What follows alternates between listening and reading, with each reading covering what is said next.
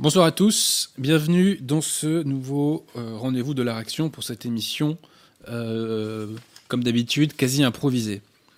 Euh, j'ai voulu la faire pour revenir sur des points d'actualité que j'estime de première importance. Mais avant toute chose, j'ai reçu un coup de pression. Oui, j'ai reçu un coup de pression d'un certain Jean Laporte, qui me fait savoir qu'il est très important que les personnes qui regardent l'émission mettent des pouces bleus. Donc qu'ils qu'ils qu'ils qu'ils cliquent exactement. Euh, donc cliquez et mettez des pouces bleus parce que ça permet de déjouer l'algorithme, d'après ce que j'ai cru comprendre. Voilà. Tout ça, c'est les mystères de YouTube. Je dois avouer que je maîtrise fort peu. je laisse ça aux spécialistes. Euh, Jean Laporte en est un. D'ailleurs, qui n'a pas de lien avec euh, l'ancien sélectionneur de l'équipe de France de rugby. hein. On, est, on est bien d'accord. hein Non, je, non, non. Ok, d'accord. Euh, et donc, euh, il faut mettre des pouces bleus. Donc, je vous invite à mettre euh, des pouces bleus pour déjouer donc ces, ces algorithmes qui empêchent l'expansion, dirais-je, de notre voix. Alors, avant de commencer, vous le savez, je fais les annonces habituelles. Je fais toujours un petit peu de promotion pour nos amis de la librairie française. Si jamais vous avez un bouquin acheté et que vous êtes francilien, n'hésitez pas à y aller. 5 rue Auguste Bartholdi, métro La Mode Piquet Duplex. La librairie a d'ailleurs également un, un site internet sur lequel euh, vous pouvez aller. Un peu de promotion aussi pour nos amis du collectif Saint-Robert Bellarmin. Est-ce que le, le lien du collectif Saint-Robert Bellarmin est sur le- la description? Affirmatif. Voilà, donc si vous avez un bouquin catholique ou contre-révolutionnaire à acheter, euh, n'hésitez pas à passer par eux. D'autant que le, le CSRB est très actif en ce moment, puisque a été publié un nouvel auteur qui a fait une pièce de théâtre qui s'appelle Bal et Masque. Euh, un nouvel auteur qui s'appelle Jean Mosco, pièce que je, lirai euh, plus attentivement et dont je parlerai sans doute à l'avenir. Voilà, donc ensuite, comme vous le savez, euh, mon combat c'est celui de la refrancisation. Je cherche à réagréger la qualité française et si possible à réagréger autour de la foi. Et donc je fais un peu de promo pour les chaînes YouTube qui vont dans ce sens. Donc ça peut être la chaîne YouTube de Fidé TV, de Radio Regina, de Jonathan Sturel, de la chaîne Saint-Pie 5, etc., de la chaîne Galia Notre Histoire de France. Donc je vous invite à aller sur toutes ces chaînes YouTube, à les regarder, à cliquer, à partager, et j'en passe. Et à mettre aussi des pouces bleus, parce que ces chaînes, je pense, sont elles aussi, entre guillemets, c'est une citation, shadow bannées. Voilà. C'est-à-dire bannies dans l'ombre. Pour ce qui est de la promotion aussi, je vais faire pour la première fois la pub d'un d'un institut de formation qui s'appelle donc l'Institut de formation politique.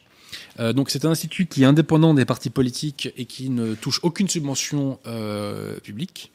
Et cet institut propose des formations euh, intellectuelles et pratiques aux jeunes de 16 à 30 ans qui souhaitent s'engager pour l'enracinement, qui souhaitent s'engager dans les associations, dans les médias ou peut-être bientôt après dans des partis. Donc si vous êtes sélectionné, vous bénéficierez d'une formation de qualité, donc à la fois intellectuelle et pratique. Vous rencontrerez des jeunes euh, de votre génération qui pensent bien, ce qui est toujours potentiellement utile. Et voilà, donc le salut de la France passe par l'émergence d'une jeunesse armée euh, sur tous les plans. Il faut être aussi armé d'un point de vue donc pratique, euh, apprendre à évoluer dans ces galaxies différentes que je viens de nommer. Donc, si cela vous intéresse, n'hésitez pas à aller faire un petit tour sur le site de l'Institut de formation politique. Je connais plusieurs personnes qui l'ont fait et tout le monde m'en a dit du plus grand bien. Voilà. Alors, avant de commencer sur nos- deux grands sujets, euh, un mot rapide sur euh, deux sujets d'actualité. Le premier, c'est la fameuse histoire de euh, l'église Sainte-Sophie. Donc, c'est à Istanbul. C'était donc à la base une église catholique. C'est devenu ensuite un temple schismatique quand les Byzantins ont fait schisme. Ensuite, avec la chute de Byzance, c'est devenu une mosquée. Sous Atatürk, ça s'est transformé en, un musée que Atatürk a, je cite, offert à l'humanité. Ça sent un peu la maçonnerie, tout ça, quand on parle d'humanité comme ça. Et là, Erdogan nous dit qu'il veut le retransformer en mosquée.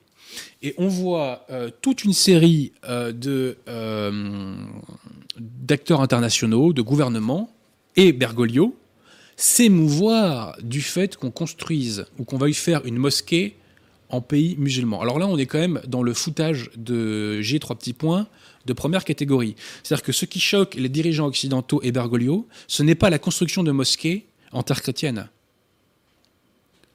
Des mouvements qu'ils font, qu'ils font tout d'ailleurs pour, euh, pour accompagner. Ce qui choque ces braves gens, c'est qu'on fasse une mosquée en terre musulmane. Alors, moi je vous le dis très clairement, c'est que je me moque que l'on fasse des mosquées en terre musulmane, si bien entendu, euh, ce ne sont pas des églises qu'on transforme en mosquées. Mais sinon, c'est dans la nature des choses, et on n'empêchera pas de toute façon. Bon. Je pense que toutes ces bonnes âmes feraient mieux de s'émouvoir de la construction de mosquées sur le territoire français et globalement européen. Je pense que cette question est beaucoup plus importante et beaucoup plus sérieuse. Donc Bergoglio le Tartuffe s'est dit très ému. Alors je précise que ce soir Jean Laporte est avec moi, mais que Guillaume est également avec nous. Euh, mais euh, donc Bergoglio, Bergoglio le Tartuffe, l'homme qui portait un nez de clown, euh, s'est ému du fait que Sainte-Sophie, enfin qui, s'appelle je sais plus comment maintenant, soit transformée en mosquée. Il ferait mieux de s'émouvoir, lui qui est un acteur de l'afro-islamisation de l'Europe, il ferait mieux de s'émouvoir de la construction de mosquées sur notre territoire. Ça serait un peu plus cohérent. Ensuite, un mot rapide sur l'affaire Darmanin, euh, qui est attaqué par les féministes. Euh, euh, parce que donc il y a une plainte, plainte pour viol contre lui et qui a été nommé ministre de l'Intérieur. Alors de deux choses l'une, il est vrai que Darmanin bénéficie et c'est normal de la présomption d'innocence. Donc personne aujourd'hui ne peut accuser Darmanin euh, de viol, personne, enfin d'être un violeur. Mais euh, Macron quand même a fait preuve d'un manque de discernement total, c'est-à-dire que comment croire que les services de police vont faire sereinement, vont mener sereinement leur enquête, alors que c'est leur supérieur qui est impliqué, qui est engagé. Donc certes, il y a la présomption d'innocence, mais on ne peut pas dire que les conditions normales d'enquête soient réunies. Donc là, il y a quand même un amateurisme assez terrifiant de la part de Macron, euh, qui est euh, difficile à expliquer. Voilà, donc euh, on peut bien entendu pas destituer un ministre à chaque plainte, puisque de toute façon n'importe qui peut porter plainte n'importe quand. J'ai presque envie de dire pour n'importe quoi. Mais c'est extrêmement maladroit, en l'espèce, de l'avoir mis euh, à l'intérieur, parce que du coup, on ne sait pas si la lumière pourra être faite dans des conditions normales dans ce dossier. Voilà. Je arrive maintenant au premier grand sujet de la soirée. C'est un sujet, moi, qui m'est très cher, puisque c'est un sujet qui m'a permis de me débrancher de la matrice, même quand j'avais l'esprit encore gauchisé. C'est la question du racisme anti-blanc. Il me semble vraiment important de revenir là-dessus, puisque c'est pour moi l'une des branches les plus insupportables de la propagande actuelle, c'est la négation du racisme anti-blanc, qui est un phénomène de masse. Ce racisme anti-blanc est un tabou pour le système, et je note aussi que c'est un tabou, non pas pour la nouvelle opinion publique, mais en tout cas pour la dissidence. Et je suffoque pour ma part dans ce climat euh, d'hypocrisie. Si vous allez sur le site de France Culture, je crois que c'était en octobre 2018, le professeur de sociologie Éric Fassin à l'université de Paris 8 fait une vidéo dans laquelle il nous explique que, je cite, le racisme anti-blanc n'existe pas pour les sciences sociales. Si le racisme anti-blanc n'existe pas pour les sciences sociales, c'est peut-être que les sciences sociales, M. Fassin, sont totalement bidons. Parce que le racisme anti-blanc, c'est un phénomène de masse, constaté par toutes les personnes qui vivent dans des zones multiracisées. Voilà. Donc, euh, le racisme anti-blanc est une réalité. Voilà, c'est une réalité. Euh, à laquelle, à titre personnel, d'ailleurs, j'ai été confronté. Et je voudrais raconter quelques petites anecdotes à ce sujet. Quand j'étais au collège, il y avait euh, autour du collège deux, trois cités qui aujourd'hui sont assez calmes. Un tout petit peu d'économie parallèle, mais franchement pas grand-chose. mais à l'époque, il y avait des racailles extrêmement agressives. Et d'ailleurs, pas beaucoup de subsahariens, plutôt des maghrébins. Et donc, euh, moi, dans mon groupe d'amis, euh, on se faisait embrouiller par la racaille à échéance plus ou moins régulière. Et on remarquait que ceux qui se faisaient le plus ennuyer, je parle poliment, et ceux qui se prenaient le plus de coups étaient toujours les mêmes. Notamment un de mes amis en particulier. Et on se posait la question, mais pourquoi euh, c'est toujours eux qui prennent, quoi Et un jour, un joueur racisé de mon équipe de rugby qui était très proche des racailles nous l'a expliqué c'est toujours X qui prend parce qu'il a une tête de français. Voilà. Donc comme il inspirait trop la France à ces messieurs, eh bien, euh, il se faisait, comme disent les intéressés, bolosser. Ça, c'est la réalité. Alors effectivement, à l'université Paris 8, apparemment, cette euh, réalité euh, n'existe pas. Hein, euh, c'est quelque chose qui n'arrive pas à percevoir. Mais c'est une réalité. Par la suite, j'ai été confronté au racisme anti-blanc via le rugby, puisque mon club était un club parisien. Et donc un jour sur, un week-end sur deux, pardon, nous, allions, nous allions jouer contre des équipes de banlieue, dans des communes champêtres et conviviales, comme les Mureaux, comme Mantes-la-Jolie. Euh, d'ailleurs, les clubs des Mureaux et Mantes-la-Jolie de rugby ont fini par fusionner. Comme Rissorangis, comme Saint-Denis, comme Ivry, etc. Voilà, donc toutes ces communes françaises euh, conviviales et champêtres. Oui, monsieur Laporte. C'était des, des, matchs qui se passaient dans la division croisade, c'est ça? Ah, Elle est bonne celle-là, j'aurais bien aimé. Non, non, non, non. La division la plus haute à laquelle j'ai joué, moi, c'est Fédéral 3. Mais après, j'ai craqué physiquement, donc je peux plus continuer parce que les mecs étaient trop costauds pour moi. Donc, comme je voulais pas me bodybuilder, j'ai euh, arrêté. Puis je me suis blessé de toute façon. Donc, bref. Mais donc, vous disais-je, un week-end sur deux, euh, nous allions euh, jouer donc contre ces équipes. Et, et ça se passait tout le temps mal. Voilà, ça se passait tout le temps mal, à tous les points de vue. Vous savez même que quand on fait un match de rugby, à la fin, il y a ce qu'on appelle une haie d'honneur pour l'adversaire. Même les haies d'honneur, euh, c'était vraiment le minimum syndical qui a été fait. Coup de pression sur le terrain, coup bas, euh, coup tout court, coup de pied, euh, la totale.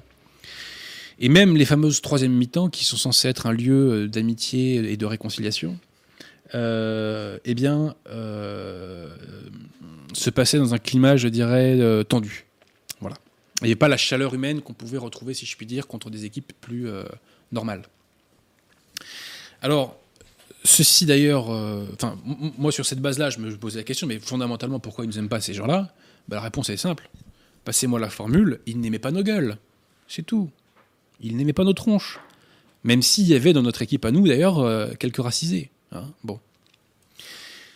Donc j'ai constaté dans ce climat le racisme anti-blanc.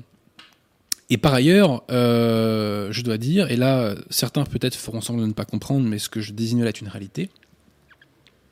Il y avait même des blancs dans les équipes d'en face, malgré tout, il y en avait quelques-uns, qui étaient eux-mêmes dans une logique de racisme anti-blanc.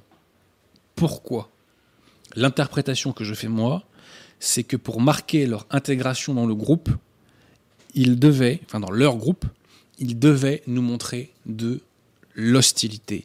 Et les plus vicieux euh, que j'ai vus, moi, dans euh, ces équipes de banlieue, c'était très souvent des blancs. Très souvent. Et je vais même vous raconter une anecdote. C'était l'équipe des Mureaux, justement. Les Mureaux, c'est simple, on se battait tout le temps contre. Il y avait tout le temps des cartons jaunes et des cartons rouges. Bon. Et euh, on les avait joués. C'était, je crois, dans ma deuxième année senior. Enfin, j'étais en deuxième année senior. junior, pardon. Et on les avait joués euh, Porte de Vincennes. Je ne sais plus si le stade s'appelle Polygone, Polynôme, j'ai plus le, nom exact. Et euh, bon, bah, on les avait battus en l'espèce, mais euh, moi j'étais deuxième ligne à l'époque. Et quand on est deuxième ligne, très souvent, c'est nous qui réceptionnons le ballon quand il y a un engagement. Donc là, engagement, je réceptionne, il y a ce qu'on appelle un regroupement, et je suis le dernier à me relever parce que je suis le premier à avoir eu la balle et à avoir été plaqué au sol. Donc j'étais sur le dos, et je me relève comme ça, et le numéro 8 adverse arrive et il me met un coup de pied dans le sternum pour me replaquer au sol, en fait. Ce qui picote un petit peu. Bon. pas eu mort d'homme, hein. Retenons l'attention, néanmoins. Et le tout dans le dos de l'arbitre, hein, bien sûr. Et ben, le mec qui a fait ça, c'était un blanc. Et je me rappelle même de son prénom. Il s'appelait Damien. Et ce qui est rigolo, c'est que les rôles ont été inversés, puisque plus tard, et c'était une, grosse masse, hein, et plus tard, il s'est fait remettre en place par un joueur de mon équipe, qui euh, avait lui un, grand-père algérien et qui se sentait très français, avait un prénom français, etc. Mais il avait malgré lui un faciès euh, assez typé Maghreb. Et il s'était fait remettre en place par ce type-là et les rôles étaient un petit peu versés, c'était assez rigolo. Mais comme quoi, euh, le racisme anti-blanc était une norme dans nombre de ces équipes. Une norme à laquelle se soumettaient, se soumettaient les blancs, pour vraiment montrer leur intégration au groupe. Voilà. Alors, comment se manifeste le racisme anti-blanc? Il se manifeste euh, en premier lieu par, euh, par les agressions gratuites. On en a parlé la dernière fois. J'avais cité un article de France Info qui évoquait qu'il y avait euh, 130 morts gratuits euh, entre janvier 2018 et octobre 2018. Dans un ouvrage du psychiatre Maurice Berger, celui-ci évoque qu'il y a tous les jours en France 777 violences gratuites déclarées, bien entendu. On peut penser donc que ce chiffre est à multiplier euh, par 2, 3, 4, 5, 6, 7, 8, voire 9, 10. Hein. Dans un entretien au Figaro qui a donné il y a peu, ah, je précise que dans son livre qui s'appelle Sur les violences gratuites en France, il disait donc qu'il y avait une violence gratuite toutes les deux minutes. Mais dans un entretien au Figaro, euh, il a évoqué le chiffre, je crois, de 44 secondes, si ma mémoire ne me fait pas défaut.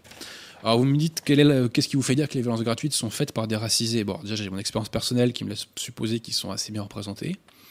Mais, euh, page 73 de son livre, Monsieur Maurice, euh, comment s'appelle-t-il? Berger, nous dit ceci. En 2013, 60% des enfants de moins de 12 ans hospitalisés dans mon service pour violence étaient d'origine maghrébine. Et il en est de même pour 88% des adolescents admis au CER en 2018. Il est possible que cette proportion soit liée au lieu d'implantation de ces structures dans la région Rhône-Alpes, mais d'autres CER donnent un chiffre supérieur à 50%. Il est intéressant de remarquer que 38% de ces jeunes sont nés dans leur pays d'origine ou peu après euh, l'immigration de leurs parents, alors qu'on évoque souvent la prédominance d'un effet troisième génération chez des familles installées en France depuis longtemps. Voilà. Euh, donc, euh, ces agressions gratuites euh, sont pour moi la manifestation la plus évidente. Et puis après, il y a tout ce qui relève du harcèlement de rue, que les femmes connaissent très bien malheureusement. Et quand vous demandez aux femmes qui les ont mis dans la rue, je ne dis pas que tous les blancs sont des gentlemen, loin s'en faut. Mais moi, les témoignages féminins que j'ai sont, comment dire, univoques. Et ils vont tous dans le même sens. Voilà. Alors, je termine aussi sur les muraux. Petite anecdote rigolote, c'est que dans ce fa- fameux stade des polygones polynômes, à l'époque, euh, comment vous dire, les, euh, les douches étaient reliées entre elles, dans une espèce de salle gigantesque. Et donc, après le match, chacune des équipes va se doucher. Et qu'ont fait nos, amis euh, des Mureaux Ils ont arraché des morceaux de murs et de sol plus ou moins vétustes pour nous lapider de douche à douche. Voilà. C'est une commune, c'était une coutume euh, norvégienne sans doute, hein, la lapidation. Bref. Alors aussi dédicace à Bobigny. J'ai une, euh, anecdote rigolote avec Bobigny, c'est que quand j'étais au collège, on avait joué Bobigny et on était rentré avec eux en quart et on les avait battus. Donc ils s'étaient fait battre par des guerres. Donc ils étaient très contents, nos amis de Bobigny, de s'être fait, de fait battre par des petits guerres. Et euh, j'ai découvert la définition du mot tension dans ce trajet de retour. Il y avait une tension dans l'air qui était énorme. Et euh, un des joueurs de Bobigny a eu à notre endroit une très charmante intention. Il avait une bouteille de jus d'orange, d'orangina ou de Sprite, je sais pas quoi, qui était vide. Et très galamment, très poliment, il a uriné dedans, en fait. Voilà. Donc il l'a refermé euh, gentiment avec le bouchon, mais pas à 100% pour qu'il y en ait quand même un petit peu qui puisse filer euh, pendant le lancer et nous la balancer dessus. C'était un acte euh, d'amour, je crois. hein. C'était vraiment un acte d'amour euh, et de chaleur humaine. Voilà. J'en ai plein des comme ça. hein. J'en ai plein. hein. Bref. Donc le racisme anti-blanc est un problème qui officiellement n'existe pas, mais qui gangrène la société, qui détruit la société, qui nuit euh, quotidiennement euh, à la vie des gens et parfois jusqu'à la mort. J'évoquais toutes ces morts gratuites, mais il n'y a pas que des morts gratuites. Euh, ces dernières semaines, malheureusement, nous avons vu toute une série de, de faits divers tragiques.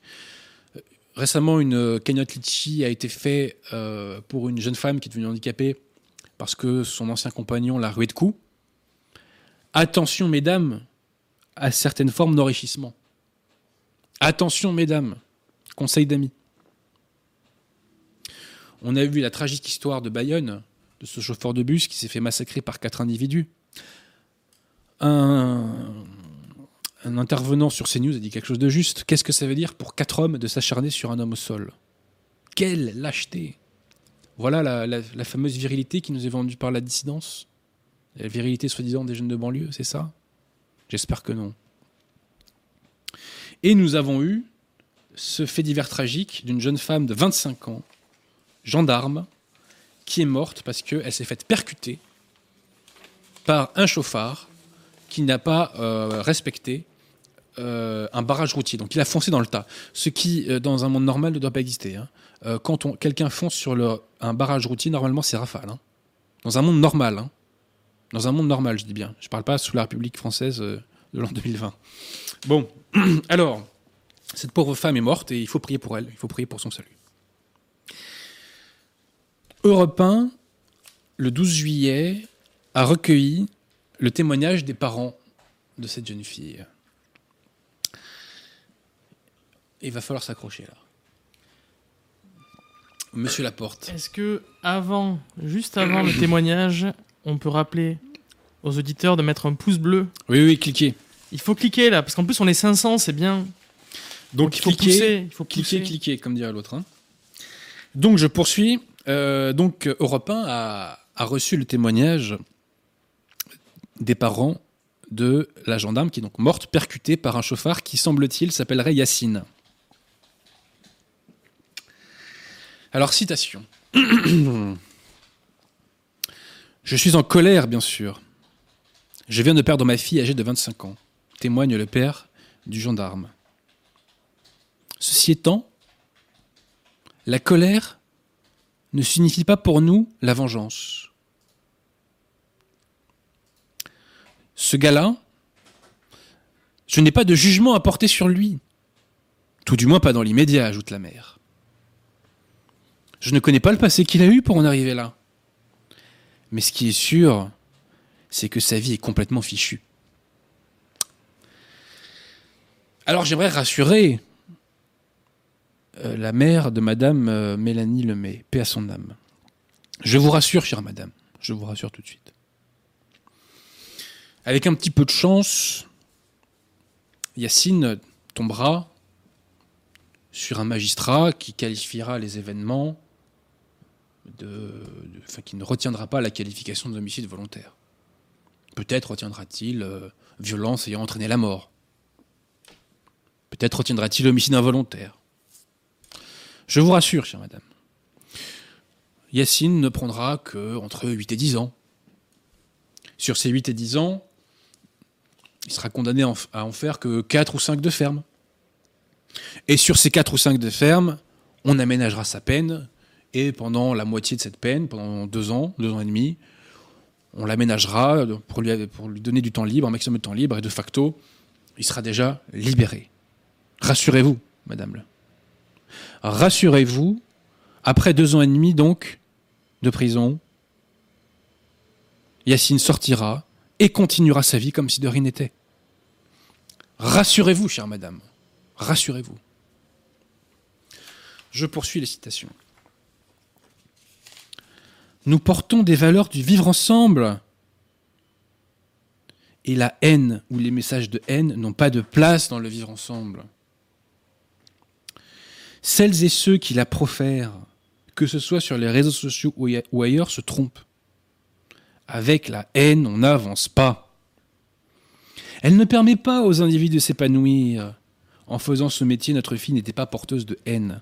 Alors, cette phrase ne veut rien dire. Pourquoi? Haine de quoi? Haine de qui? Il y a des haines qui sont négatives, mais il y a des haines qui sont extrêmement positives. La haine du diable, la haine du péché, la haine du mal, la haine du vice, la haine du crime. Ce sont des choses positives. La haine de l'erreur, tout ça, ce sont des choses positives. L'usage qui est fait de ce mot haine, comme s'il avait un contenu, je dirais, subliminal que nous serions censés comprendre, et qu'en fait on comprend très bien. Bon. Et le synonyme, je le crains, que dis-je, le signe d'une adhésion à ce que j'appelle dans mon futur livre le stade 3 du gauchisme. Je n'étaye pas plus maintenant. Mais je fais remarquer quand même à cette chère dame que c'est le vivre ensemble qui a emporté la vie de sa fille. Mais rassurez-vous, hein, encore une fois, hein, chère madame, euh, la vie de Yacine n'est pas complètement fichue. Je reprends vos mots. hein, la vie de Yacine n'est pas complètement fichue. Il sera nourri, euh, logé, blanchi en prison. Il fera de la muscu. Il gagnera de l'argent. euh, et dans deux ans et demi, il pourra ressortir comme si de rien n'était. hein. Vraiment, rassurez-vous. Je tiens vraiment à, dissiper tout équivoque là-dessus. hein. Voilà, donc je voulais évoquer tout cela pour dénoncer cette réalité massive qui détruit le peuple français, à savoir donc l'existence de ce racisme anti-blanc. Est-ce que nous avons des questions à ce sujet, euh, Monsieur Laporte euh Alors, Alors, euh, juste pour terminer, je voulais dire que on a fait tout un arsenal juridique depuis plusieurs décennies pour que l'État ne persécute plus éventuellement ou potentiellement les individus. Quelle est la conclusion de ça? Finalement, les individus se font persécuter par une contre-société que l'on n'ose pas nommer. Contre-société que, le pouvoir n'ose pas nommer, mais que Madame Ouria Boutelja appelle, elle, la nation dans la nation. Jamais, jamais le peuple français, sur son propre sol, n'a subi autant de violence. Jamais. La conclusion, c'est que notre ordre juridique doit être bouleversé pour que tout ceci ne se produise plus et pour que tout ceci, le cas échéant, soit sanctionné. Est-ce qu'on a une question sur le sujet, monsieur euh, Laporte? Alors déjà, j'en apporte, qu'est-ce qu'il va dire? Il va dire pouce bleu. Elle va dire cliquer, ouais. Il va dire cliquer parce que là, ça a bien marché tout à l'heure, donc il faut continuer. Elle a une petite poussée de clic là, soyez gentil, là, Eh de oui. pouce bleu là. Une poussée de pouce Pour, bleu. pour déjouer l'algorithme diabolique. Eh oui. Et euh, bah, du coup, Guillaume, il y a des questions, donc euh, tu les as là. Donc euh, pose les questions. Avant qu'on passe au une deuxième par sujet. une, une par une. Elles sont, elles sont pas toutes bonnes, mais bon. Allons-y, allons-y. Alors, une question de Georges de Cadoudal. Est-ce que le chauffeur de bus aurait été agressé s'il n'avait pas été blanc? Je ne sais pas. Alors, moi, je vais vous dire, hein, j'ai des témoignages de, connaissances d'origine maghrébine qui, elles aussi, se sont déjà fait bolosser hein, par, euh, par des gens euh, racisés. Mais disons que, voilà, c'est euh, globalement, euh, c'est pas le schéma des agressions gratuites. Après, euh, peut-être que les quatre, dans, le- dans leur enfance, avaient été victimes euh, du racisme systémique, de tous ces méchants blancs. Euh, c'est vrai. Et peut-être que c'est à cause de ça qu'ils sont devenus méchants. Voilà. Bref.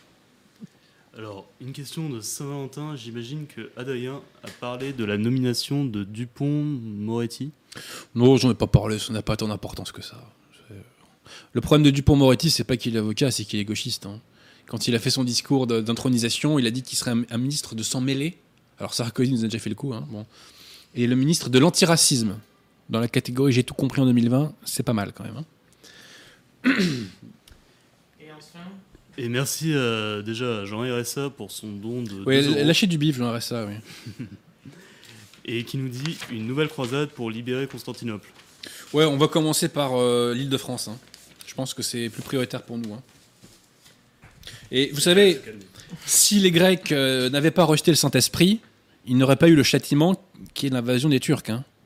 C'est un châtiment, hein, l'invasion des Turcs. C'est toujours le même problème. hein. Ils ont rejeté le Saint-Esprit, ils sont envahis. Point barre. Voilà.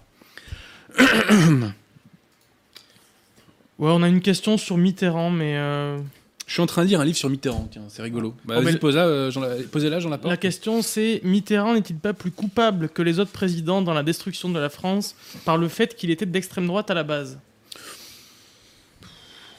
Le mal a été fait sans lui, hein. Qu'il ait été élu ou pas, euh, enfin, je veux dire. euh, il a, il a peut-être accéléré les choses avec son gauchisme, bien sûr, mais le mal de toute façon progressait à l'époque. hein. Et Mitterrand est mort en étant confessé et en recevant l'extrême onction de la part d'un prêtre valide de la fraternité Saint-Pédis. Comme quoi, elle n'avait pas tout oublié. Bon, bah écoutez, on va passer au sujet suivant alors. Je voulais euh, parler donc d'une question théologique très importante, puisque. euh, Euh, le, le sujet suivant c'est pouce bleu. oui, oui, pouce bleu, cliquez, cliquez. Euh, mais je voulais parler donc de la question du lefévrisme. Pourquoi? Parce que, pas le week-end dernier, mais celui d'avant, deux prêtres lefévristes euh, ont fait un sermon sur la question euh, de la papauté, de la, situation de la papauté et de la vacance du siège. Alors, l'un de ces euh, sermons, euh, vous pouvez le retrouver sur, la chaîne YouTube, je, crois que c'est Saint-Nicolas de Chardonnay, je crois. C'est un sermon de l'abbé Bicoq, donc de la fraternité Saint-Pédis, qui s'appelle C'est des vacantismes? Point d'interrogation. Et l'autre sermon euh, a été fait par l'abbé Salnave, l'abbé Salnave qui lui n'est plus à la fraternité Saint-Pédis, mais à la fidélité de Monseigneur Williamson, Quelle est la différence entre les deux institutions? Ces deux institutions sont lefévristes, doctrinalement, mais l'une s'est ralliée à la secte conciliaire, donc la fraternité Saint-Pédis s'est ralliée à la secte conciliaire. Elle s'est ralliée par toute une série d'accords pratiques relatifs au sacrement. L'autre, la fidélité, euh, n'est pas ralliée à la secte conciliaire. Et elle est soumise à Monseigneur Williamson. Alors je pense qu'il est très intéressant de commenter ces deux sermons, qui révèlent beaucoup de choses, à commencer par le fait que le lefévrisme est une hérésie à combattre, au même titre que toutes les hérésies d'ailleurs. Alors commençons donc par le sermon de Monsieur l'abbé Salneuve, qui nous dit ceci, qui nous dit qu'il n'y a pas d'église sans pape. Alors bien sûr, euh, la situation normale de l'église, c'est quand il y a un pape. Mais s'il n'y a pas d'église sans pape, comment expliquer le fait qu'avant même Vatican II, il y a eu au total dans l'histoire de l'église 50 ans de vacances de siège? Est-ce à dire que l'église n'a pas existé pendant ces 50 ans? Par exemple, il n'y avait pas de pape en l'an 305, en l'an 306 et en l'an 307. Est-ce à dire que l'Église n'existait plus? Il n'y avait pas de pape en 1269 et en 1270. Est-ce à dire que l'Église n'existait plus? Non, ça n'a aucun sens. Bien sûr, l'Église peut exister sans pape. Et la preuve, bah, d'abord, la preuve, c'est l'existence de toutes ces vacances de siège. Et je rappelle que la vacance de siège la plus longue de l'histoire de l'Église est de 3 ans et 7 mois. C'était entre Saint-Marcelin et Saint-Marcel Ier. Et euh, la deuxième, la plus longue, si je ne me trompe pas, c'est entre euh, Clément IV et Grégoire IX, entre 1268 euh, et 1271. Elle a duré donc deux ans et neuf mois. Mais il y a encore plus fort que ça. Il y a encore plus fort que ces vacances de siège. Il faut savoir que l'Église, dans son histoire, à un moment donné, pour mettre un terme au grand schisme d'Occident, a elle-même organisé et aménagé une vacance de siège. Je m'explique. Qu'est-ce que c'est le grand schisme d'Occident? Je résume très grassement. C'est qu'à l'époque, il y avait entre guillemets trois papes. En réalité, il y avait un pape issu de la lignée de Urbain VI, et ce pape à la fin était Grégoire XII, et il y avait deux autres antipapes. L'empereur d'Allemagne, euh, Sigismond, a demandé à l'antipape régnant à Rome. Et j'ai bien dit à l'antipape régnant à Rome. Jean 23, de réunir un concile pour mettre un terme à la situation. Alors, en qualité d'antipape, il ne pouvait réunir qu'un conciliabule. Mais bon, on réunit ce conciliabule avec des représentants des trois parties. Et l'idée des pères de ce conciliabule, qui plus tard deviendra un concile, le concile de Constance, parce qu'il sera validement convoqué par le vrai pape Grégoire XII, c'est de pousser les trois candidats, les trois prétendants au titre de pape, sachant que dans ces trois prétendants, il y en avait un qui l'était réellement, Grégoire XII, à démissionner pour qu'ensuite le concile élise un nouveau pape qui fera l'unanimité auprès de toutes les factions. Seul Grégoire XII a accepté de démissionner en juillet 1415 à la demande des pères du Concile. Donc c'est l'Église catholique qui a demandé au pape, pour le bien de l'Église, de démissionner. Les deux autres antipapes, eux, ont été destitués par le Concile pour toute une série de crimes. Mais donc l'Église a demandé à un pape de démissionner, donc l'Église a demandé à ce qu'il n'y ait plus de pape à un moment donné. Donc Grégoire XII démissionne en 1415, et est-ce que le Concile élit immédiatement son successeur? Réponse non le concile va attendre la mort de Grégoire XII pour élire le successeur, donc pour élire son successeur, Martin V, donc en novembre 1417. Donc entre 1415 et 1417, il n'y avait pas de pape, et c'est l'Église elle-même qui avait consciemment euh, aménagé cette situation. Donc quand l'abbé Salnave nous dit qu'il n'y a pas d'Église sans pape, il est très mal informé. Il est très mal informé. Donc l'abbé Salnave nous dit bien qu'attention, il ne faut pas tomber dans le cédévacantisme. Hein. D'ailleurs, le cédévacantisme, on ne peut pas tomber dedans parce que c'est un constat. Soit on le fait, soit on ne le fait pas. Mais c'est un simple constat. Alors vers 4 minutes 26, l'abbé nous dit ensuite Pour obéir à Jésus-Christ en soi, il faut obéir à son représentant, son vicaire. Tout à fait, monsieur l'abbé, mais pourquoi ne le faites-vous pas alors? Pourquoi n'obéissez-vous pas à Vergolio s'il est pape? L'abbé poursuit. C'est la raison pour laquelle, justement, notre Seigneur a donné au pape une infaillibilité pour permettre aux fidèles de suivre le pape en toute confiance. Là, je parle dans la situation normale hors crise. Alors là, on comprend mieux. L'abbé Salnève nous dit qu'il y a deux types de papes. Il y a les papes hors crise et il y a les papes dans la crise. Que nous enseigne le magistère à ce sujet sur l'obéissance du haut pape?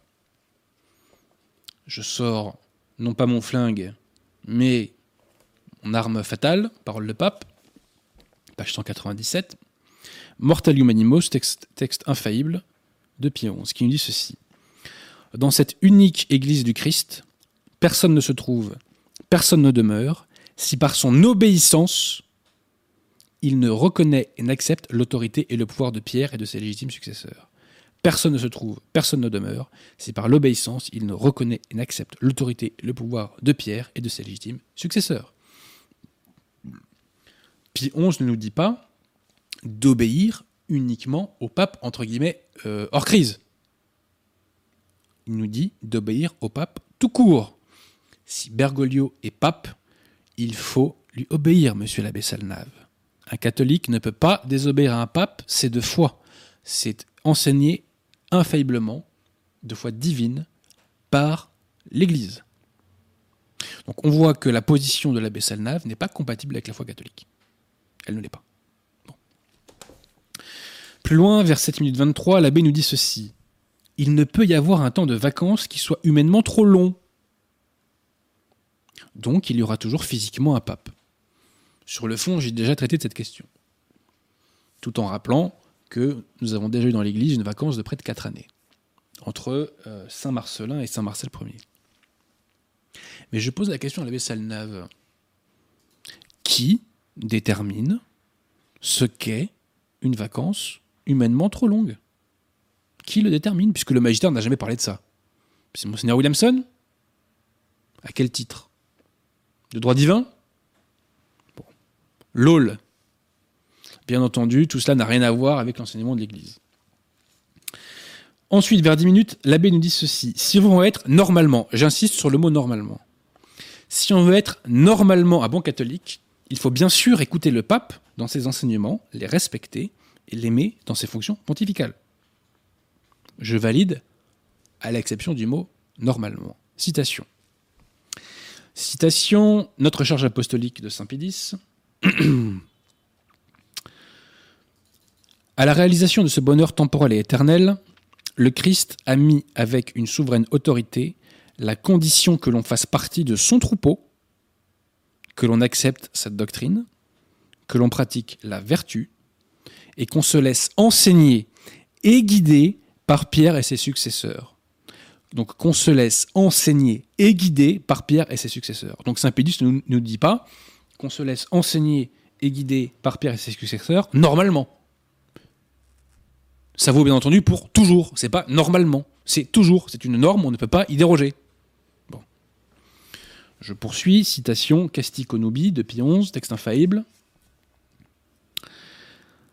C'est au contraire le propre des vrais chrétiens, savants ou non, de se laisser gouverner et conduire en tout ce qui concerne la foi et les mœurs par la Sainte Église de Dieu, par son suprême pasteur, le pontife romain, qui est lui-même dirigé par notre Seigneur Jésus-Christ.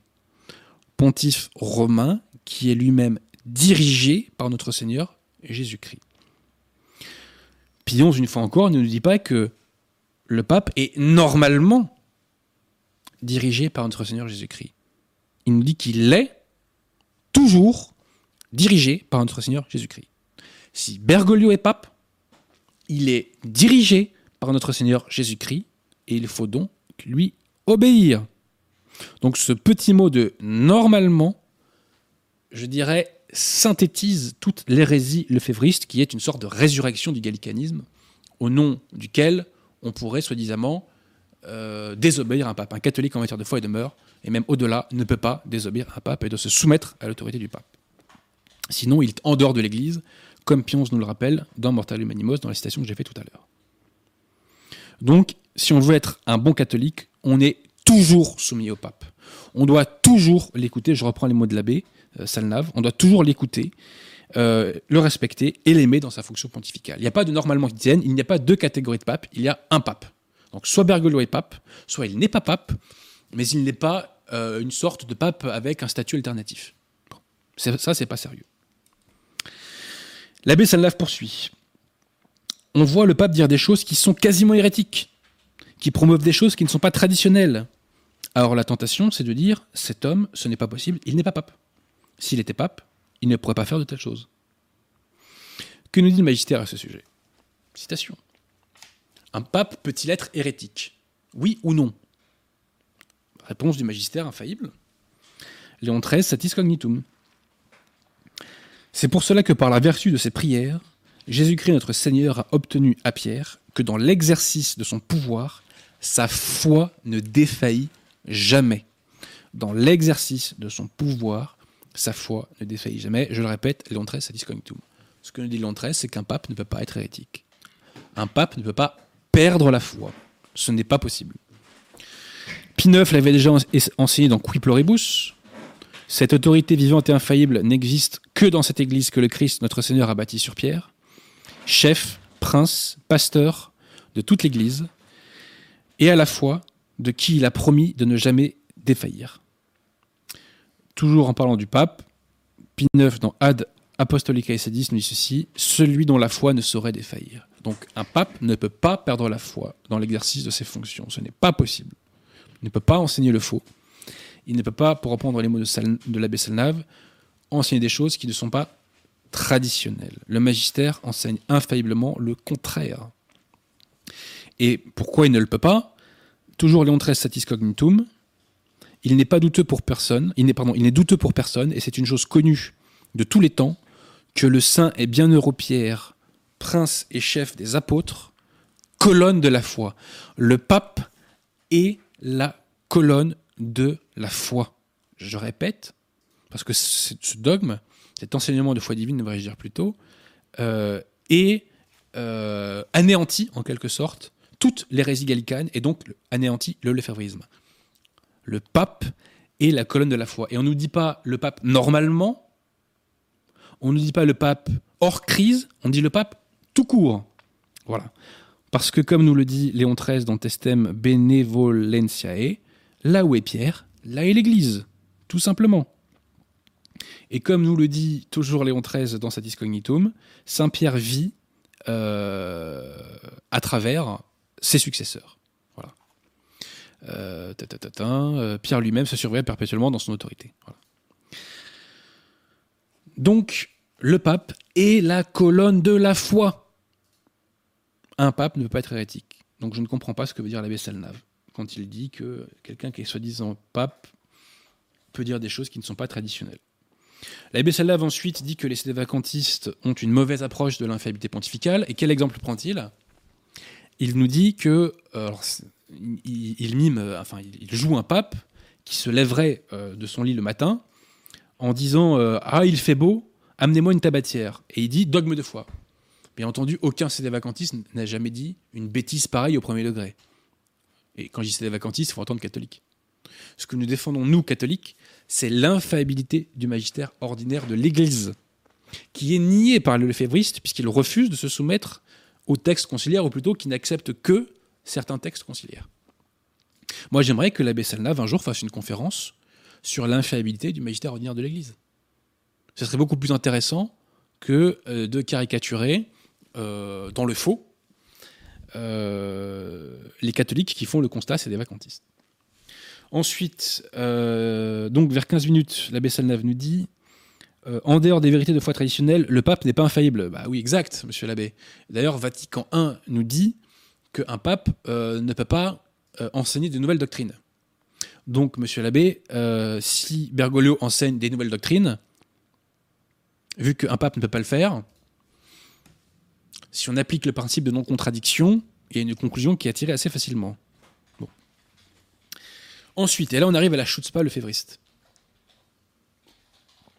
À 16 minutes 50, l'abbé Salnave nous dit ceci. Le pape est moderniste. Ben voyons. Il est empêché moralement de prononcer des choses traditionnelles. Il est prisonnier, enfermé dans une prison spirituelle. Il ne veut pas imposer des vérités de foi aux catholiques. Car il est imbu des idées maçonniques. Bon. Alors, tout l'argument de l'abbé Salnave repose donc sur ce sophisme hérétique qui nous dit le pape est moderniste. Ceci est une thèse de l'abbé Schmidberger, qui était le mauvais génie de Monseigneur Lefebvre, et qui a dirigé la fraternité Saint-Pédis euh, quelques années après la mort de Monseigneur Lefebvre, avant que Monseigneur Felet ne lui succède. Bon. Il faut savoir que Monseigneur Lefebvre, le 5 mai 1988, s'est rallié à la secte conciliaire euh, par un document, et que, euh, mais le lendemain, Monseigneur Lefebvre a, rétracté sa signature. D'aucuns disent que l'abbé Schmidberger l'avait beaucoup influencé pour peser dans le sens de la signature de la soumission à la secte conciliaire. Monseigneur Felet le fera quelques années plus tard. Bref, euh, l'argument des lefévristes, repris d'ailleurs par, par l'abbé Glaise hein, de la fraternité, euh, est de dire le pape est moderniste. Alors je pose la question, est-il possible qu'un pape soit moderniste? Qu'est-ce que c'est le modernisme? Le modernisme, c'est une hérésie. Quand on est moderniste, on est en dehors de l'Église. Permettez-moi de faire cette citation de Saint Pidis, de son texte euh, Relictorus du 10 décembre 1907. En parlant des modernistes, il nous dit ceci. Cependant, leurs déclarations, leur conduite, les opinions qu'ils professent avec une obstination irréductible, démontrent qu'ils ont perdu la foi et que tout en se croyant sur le navire, ils ont fait lamentablement naufrage. Un moderniste a perdu la foi, un moderniste est un apostat ou un hérétique selon les cas. Quelle est la sanction que prévoit l'Église catholique pour le modernisme? Eh bien, cette sanction a été expressément euh, prévue par un motu proprio de Saint-Pédis du 18 novembre 1907 qui s'appelle Praestantia Scripturae Sacrae. Et la sanction prévue pour le modernisme, c'est la peine d'excommunication. Excommunication late satentiae, c'est-à-dire automatique. Automatique. Excommunication automatique, ça veut dire qu'il n'y a pas besoin d'un jugement de l'Église pour qu'un moderniste soit excommunié. L'abbé Salnave, à la suite de l'abbé Glaise et de l'abbé Schimberger, nous dit donc que le pape serait moderniste. Mais est-ce possible? Je vous, dis tout à l'heure que le magistère nous enseignait infailliblement qu'un pape ne pouvait pas être hérétique et qu'il ne pouvait pas perdre la foi.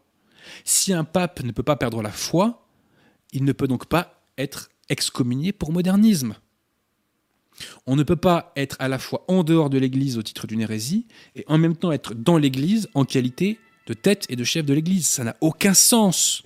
Et là, on retrouve toujours ce travers des lefévristes qui n'arrivent pas à s'appliquer le principe de non-contradiction. Ça, c'est vraiment une marque du lefévrisme, c'est qu'ils n'arrivent pas à s'appliquer le principe de non-contradiction. Donc, un pape, puisqu'un pape ne peut pas perdre la foi, puisqu'un pape ne peut pas être hérétique, il ne peut pas être excommunié pour quelque raison que ce soit. Et parmi ces raisons, il ne peut pas être excommunié pour modernisme. Ce n'est pas possible. Donc on voit bien que la position de l'abbé Schminnberger, de l'abbé Glaise, de l'abbé Salnave est incompatible avec la foi catholique. Seules les personnes qui nient le magistère de l'Église peuvent soutenir qu'un pape puisse être moderniste. Si Bergoglio est moderniste, c'est qu'il n'est pas pape. Il n'y a pas d'échappatoire, mesdames et messieurs les février. Il n'y en a pas. Soit Bergoglio est pape et vous devez vous soumettre à lui et il est orthodoxe, au vrai sens du terme, pas au sens des schismatiques orientaux. Soit il n'est pas pape, et éventuellement, en examinant son cas, on peut effectivement s'apercevoir qu'il est moderniste. On ne peut pas avoir le beurre et l'argent du beurre. Il faut assumer, mesdames et messieurs les févristes.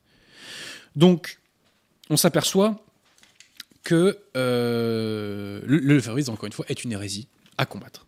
Et vers 18 minutes 50, l'abbé Salnave nous dit que l'autorité est toujours là. Elle est toujours chez les conciliaires. Mais alors, je comprends pas. Parce que Léon XIII, infailliblement, dans Sapiense et Christiane, nous enseigne ceci. Les chrétiens savent avec certitude qu'en obéissant à son autorité, donc l'autorité de l'Église, et en se laissant guider par elle, ils seront mis en possession de la vérité. je répète, en obéissant à l'autorité, les chrétiens savent qu'ils seront mis en possession de la vérité. Donc si, monsieur l'abbé Sanlav, vous avez raison et que l'autorité est toujours là, en écoutant Bergoglio, les catholiques seront mis en possession de la vérité. C'est pas moi qui le dis, c'est Léon XIII infailliblement. Donc si cette pseudo-autorité ne dit pas la vérité, c'est qu'elle n'est pas l'autorité véritable. Point barre. Point barre. Donc là encore une fois, on voit bien que la position de l'abbé Sanlav n'est pas compatible avec les vérités de foi divine enseignées par l'Église catholique. J'en arrive maintenant au deuxième sermon, qui est un sermon de l'abbé Bicoque, que je ne place pas sur le même plan. Dans ce sermon, euh, l'abbé Bicoque, je trouve, fait preuve de courage et d'humilité. Il fait preuve d'humilité tout d'abord parce qu'il avoue le fait d'être en quelque sorte désemparé et de ne pas comprendre. Il ne comprend pas. Il voit quelqu'un qui est officiellement pape et qui prononce des hérésies à tour de bras. C'est aussi une position courageuse, puisque l'abbé Bicoque donc nous dit qu'il doute du fait que Bergoglio soit pape, et ceci n'est pas la position de la fraternité Saint-Pédis. Officiellement, la fraternité Saint-Pédis est unacum Francisco, et d'ailleurs, petite parenthèse, euh, Williamson, euh, euh, Monsieur Williamson et la fidélité sont unacum Francisco, ils sont en communion avec Bergoglio, quoi qu'ils en disent. Et la fraternité Saint-Pédis reconnaît Bergoglio comme pape, et reconnaît la secte conciliaire comme étant l'Église catholique. C'est ça la position officielle de la fraternité. Hein.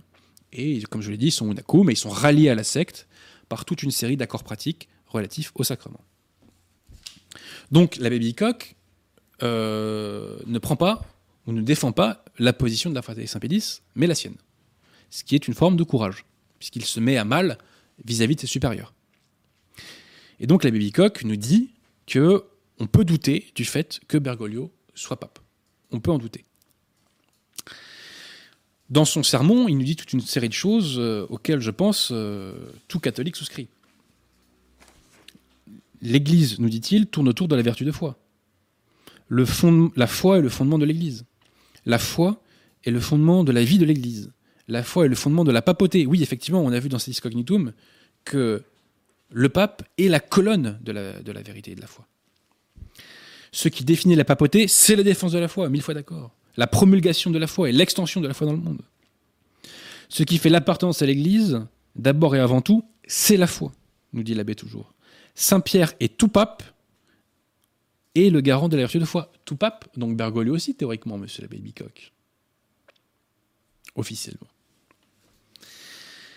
Ensuite, par contre, ça, se gâte après. Ça se gâte un peu. À 7 minutes 33, L'abbé Bicoque nous dit ceci. Ce pape qui ne prêche plus la foi, qui ne défend plus la foi, et qui est même capable de dire des hérésies, comme par exemple lors de la déclaration d'Abu Dhabi.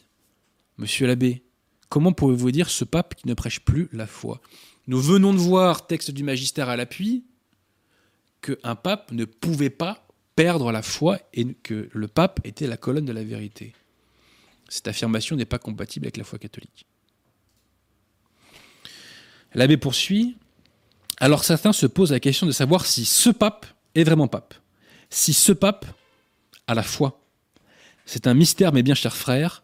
C'est une question qui se pose légitimement. Encore une fois, oui, si on se doute de la nature véritable de Bergoglio, de ce qu'il est ontologiquement, la question se pose.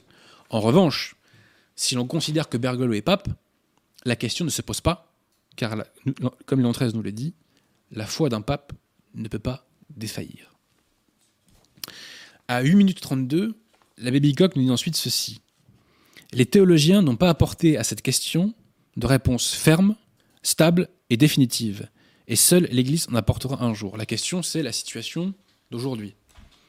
Je réponds, on se moque de la vie des théologiens, le magistère a tranché, car les autorités conciliaires, la secte conciliaire, sur des sujets déjà traités par l'Église, a pris des positions contraires à l'Église. Donc si l'autorité a déjà tranché en vérité. Et comme je vous l'ai dit, de toute façon, euh, quand on est moderniste, on l'est donc euh, satentiae, c'est-à-dire automatiquement, immédiatement, sans besoin de jugement. Plus loin, l'abbé Bicoque nous dit ceci si le pape est pape ou n'est pas pape est une question légitime. mais ce n'est pas la question qui nous obtiendra le salut. Je m'excuse, monsieur l'abbé. Savoir si on fait partie d'une secte hérétique ou schismatique euh, est une question qui conditionne le salut. Donc on ne peut pas faire comme si c'était une question accessoire. Parce que si Bergoglio est pape, monsieur l'abbé, vous devez lui obéir. Vous devez lui obéir. Ensuite, l'abbé Bicoque nous parle d'une autorité déficiente. Mais nous avons vu que Léon XIII, infailliblement, dans, dans Sapientiae Christianae, nous enseigne que l'autorité ne peut pas être déficiente. Et que lorsqu'un catholique se soumet et se laisse guider par l'autorité, il est mis automatiquement en possession de la vérité. Cette formule d'autorité déficiente, donc, est contraire à la foi catholique. L'abbé nous dit ensuite que le plus important euh, pour nous est de garder la foi telle que l'Église l'a transmise depuis 20 siècles. Oui, mille fois, mille fois, euh, mille fois oui, monsieur l'abbé. Sauf que le problème, c'est que la fraternité Saint-Pédis ne transmet pas la foi catholique. Elle ne le transmet pas. Elle transmet une hérésie gallicane, mais la fraternité Saint-Pédis ne professe pas la foi catholique. Parce qu'elle est gallicane. Parce qu'elle enseigne des principes schismatiques, notamment la désobéissance au pape. Ceci n'est pas la foi catholique.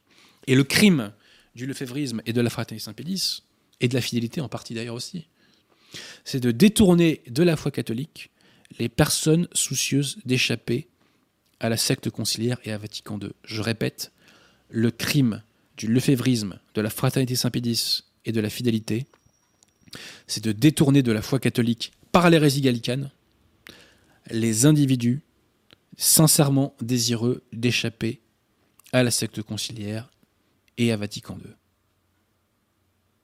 Il faut bien comprendre que le lefévrisme est une hérésie qui vous situe en dehors de l'Église catholique.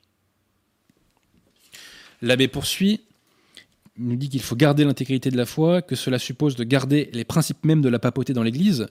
Bien sûr, monsieur l'abbé, mais qui nie les principes liés à la papauté? Je ne vais pas vous refaire euh, tout ce que j'ai évoqué concernant l'abbé Salnave et, que vous reprenez en partie. Ce sont les lefévristes qui nient les principes du magistère relatif à la papauté. Ce ne sont pas les catholiques non acum, hein. ce sont les lefévristes. L'abbé nous dit Nous voulons garder l'autorité dans l'Église, sauf qu'aujourd'hui nous ne savons pas ce qu'il en est.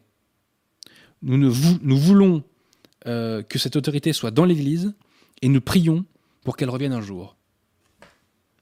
Monsieur l'abbé Bicoque, qu'est-ce que c'est une Église sans autorité? Ça n'existe pas. Nous venons de lire que l'Église, par définition, a l'autorité. Cette formule, encore une fois, est contraire à la foi catholique. Et à 11 minutes 25, l'abbé nous dit Malgré le fait qu'il nous faut désobéir, nous ne rejetons pas le principe d'autorité dans l'Église. Alors, déjà, on voit que le principe de contradiction ne s'applique pas. Mais l'abbé reconnaît qu'il désobéit, malgré le fait qu'il nous faut désobéir à quelqu'un qui est donc censé être pape. Or, je, le recite, que nous disons infailliblement d'un mortel humanimos. Dans cette Église du Christ, personne ne se trouve, personne ne demeure, si par son obéissance il ne reconnaît et n'accepte l'autorité et le pouvoir de Pierre et de ses légitimes successeurs. Comment, comment rendre compatible ce que nous dit l'abbé Bicoque avec ce que nous dit l'enseignement infaillible du magistère de l'Église Impossible. Preuve est faite ce soir que le lefévrisme est une hérésie que c'est une imposture et que vous n'échapperez pas à l'hérésie en allant à la fraternité Saint-Pédis ou à la fidélité. Vous aurez des sacrements valides. Et même, m'a-t-on dit dans une soirée réseau il n'y a pas longtemps, vous aurez une belle messe. Il y a des belles messes à la fraternité. Et eh bien, vous savez, dans les catacombes, pendant des siècles, il n'y avait pas des belles messes. Elles n'étaient pas très belles, a priori, les messes dans les catacombes. Il n'y avait pas d'orgue, il n'y avait pas de chorale chantée. On devait même les faire, je pense, assez discrètement. Mais c'était des messes valides, et qui n'était pas en communion avec un fils de Satan. Bon. Donc on se fout qu'une messe soit belle ou pas. C'est toujours mieux à prendre. Mais les messes des schismatiques orientaux sont belles également. Donc en soi, ce n'est pas une finalité, c'est ça que je voulais dire. Donc à la fraternité Saint-Pédis, vous avez des sacrements valides, quoique sacrilèges, mais vous n'aurez pas la foi catholique parce qu'on va vous détruire le cerveau avec ces principes schismatiques et gallicans. Et le résultat, c'est qu'on n'arrive plus à s'appliquer le principe de non-contradiction. Je l'ai souvent cité, le, cas pour moi le plus flagrant, c'était euh, l'abbé de la Roque, qui dans un sermon nous disait que les autorités conciliaires actuellement étaient un, antéchrist et que c'était pendant l'affaire Pachamama euh, que donc les autorités et le pape étaient des antéchrists. Mais quelques minutes après, pendant la consécration de sa messe, il était una cum Francisco. Il était en communion avec les personnes qu'il qualifie lui-même d'antéchrist. On voit que le principe de non-contradiction ne s'applique pas dans un cerveau structuré par le lefévrisme. Le lefévrisme est une hérésie à éradiquer au même titre que toutes les autres hérésies. Donc c'est une imposture, car ce n'est pas une échappatoire à Vatican II, et c'est encore moins une échappatoire puisque la fraternité s'est ralliée à la secte, hélas. Voilà. Je voulais parler de tout ça. euh, c'est toujours très important de faire une mise au point sur, sur ces questions parce que c'est tout simplement le salut des âmes qui est en jeu. Et sans la foi catholique, il n'y aura pas de victoire, hein, je précise. hein. C'est la foi catholique qui nous fera remporter la victoire, y compris d'un point de vue politique. De même que c'est l'apostasie qui nous a mis là où nous en sommes, c'est la diffusion de la foi qui nous permettra d'en sortir. Voilà. Est-ce qu'il y a des questions, euh, monsieur Laporte? Il y a des questions et il y a des dons. Ah, Du bif alors. Mais avant ça, qu'est-ce qu'on dit, Adrien? Cliquez. Cliquez sur quoi? Il, faut, il, faut, il faut des pouces bleus. Voilà. on, est à, hum, on est à 445 pouces bleus, on peut arriver à 500. L'objectif, c'est 500. N'est-ce pas, Adrien? Oui, tout à fait, oui. On n'arrêtera pas S'il vous plaît, on m'envoie des textos. euh, tant donc- qu'il n'y aura pas 500. Ben, dites aux gens sur les textos de venir mettre des pouces bleus sur la vidéo. C'est très important. Donc mettez des pouces bleus sur les vidéos, oui. Euh, alors déjà, un don de François64, merci à vous. Euh, ensuite, euh, je vais commencer par cette question-là. Un don, et donc une question de Anne-Marie Longo, qui est une habituée, donc on salue. Euh, certes, mais comment considérer des papes qui avaient des vies pécamineuses, comme Borgia par exemple? Alors, de deux choses l'une. Premièrement, je commence à m'intéresser à ces périodes-là d'histoire de l'Église. Euh, déjà, on est tous des pêcheurs, hein, je fais remarquer. hein. Bon. Ensuite, euh, quand on s'intéresse à la vie de ces papes-là, on s'aperçoit que les gens qui les ont calomniés, euh, enfin qui ont traité de leur cas pour leur, dépeindre des mœurs dégueulasses, parfois étaient à des centaines de kilomètres. Comment faisait-il pour le savoir? Je m'aperçois qu'il y a très peu de sources sur ces sujets-là et que ces sources viennent souvent des ennemis des papes en question. Mais si vous savez, si c'est mes ennemis qui font moi euh, ma bio, euh, vous allez découvrir une autre personne aussi. hein. Si vous faites la compilation de tous les mensonges, de tous les calomnies euh, qui ont été faites sur moi, je vous rassure, vous n'aurez pas une représentation fidèle de ce que je suis. Et bah pour les papes, c'est pareil. Ce qui ne veut pas dire qu'ils n'ont pas été pécheurs. Le pape qui, paraît-il, a été le plus pécheur d'un point de vue des mœurs, c'est le pape Jean XII. Bon. Eh bien, Jean XII n'a jamais entaché la foi, n'a jamais enseigné le faux. Borgia Alexandre VI, de son vrai nom, n'a jamais enseigné le faux. Il a toujours défendu la foi. Tous les papes qui ont une vie pécamineuse ont toujours défendu la foi et n'ont jamais enseigné l'hérésie, contrairement aux imposteurs conciliaires. Et non seulement c'est le cas, mais Jean XII a pris toute une série de décisions pour protéger les monastères. Et des monastères protégés par Jean XII sortira le grand pape Grégoire VII. Voilà. Ça, c'est l'action du Saint-Esprit.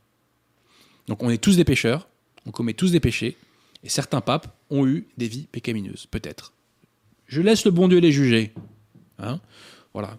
Parce que je répète que quand ce sont vos adversaires qui font votre bio, oui, fatalement, on va vous dépeindre sous un visage euh, noir, si je puis dire. Bon. Donc, premièrement, laissez le bon Dieu juger ses papes, sans être naïf pour autant, mais laissez le bon Dieu juger ses papes.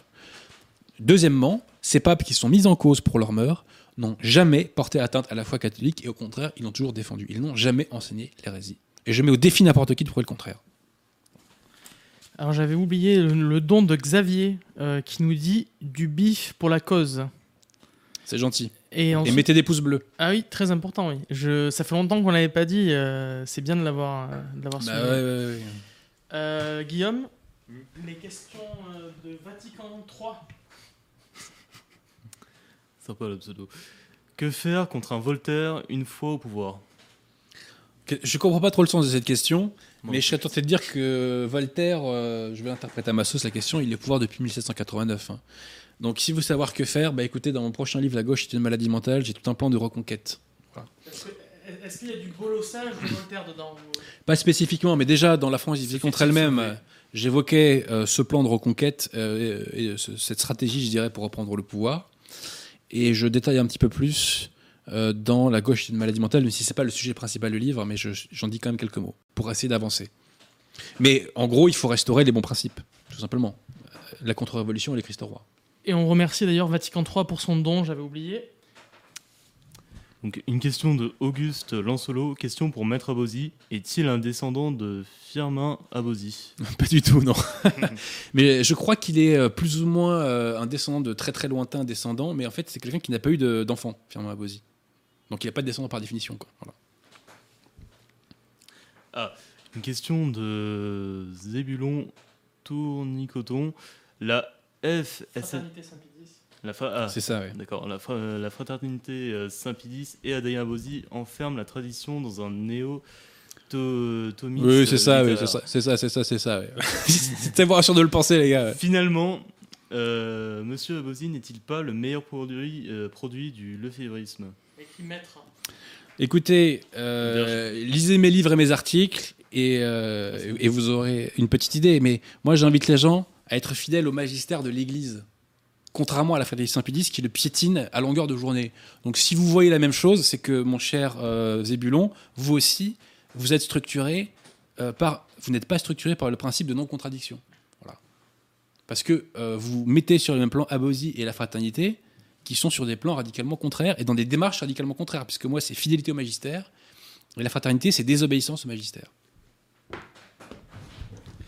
Bien, est-ce qu'on passe à la prochaine séquence Est-ce qu'il y a d'autres questions Non. Bon, bah dans ces cas, on va appeler Raphaël. Et avant d'appeler Raphaël, qu'est-ce qu'on dit Bah, je sais pas, dites-moi. euh. Des pouces bleus. Il s'agirait de mettre des pouces. Euh, Est-ce qu'on est à 500 478 Allez, on y est presque. Alors j'appelle Raphaël, j'espère que ça va marcher. Attendez, monsieur Laporte, vous êtes en train de me dire qu'on n'a pas encore atteint les 500 pouces bleus? C'est Non. ça que vous êtes en train de me Il dire en manque 20. Non, mais non, mais attendez, qu'est-ce que c'est que ce manque de sérieux là Scandaleux. Personne n'est capable de cliquer parmi les personnes qui sont en train de nous regarder C'est Eh ça que vous êtes en train de me dire Non, mais ça. euh, vraiment, c'est pas sérieux. hein. Il y a un manque de rigueur. hein, Il y a un manque de rigueur. Clairement. Bon, alors j'appelle Raphaël, j'espère que ça va bien marcher. Euh, Ouais, ça serait bien parce que sinon on va pas l'entendre. L'entendre, moi, ça devrait, je vais pouvoir gérer, je pense. Mais euh, bon, on va voir.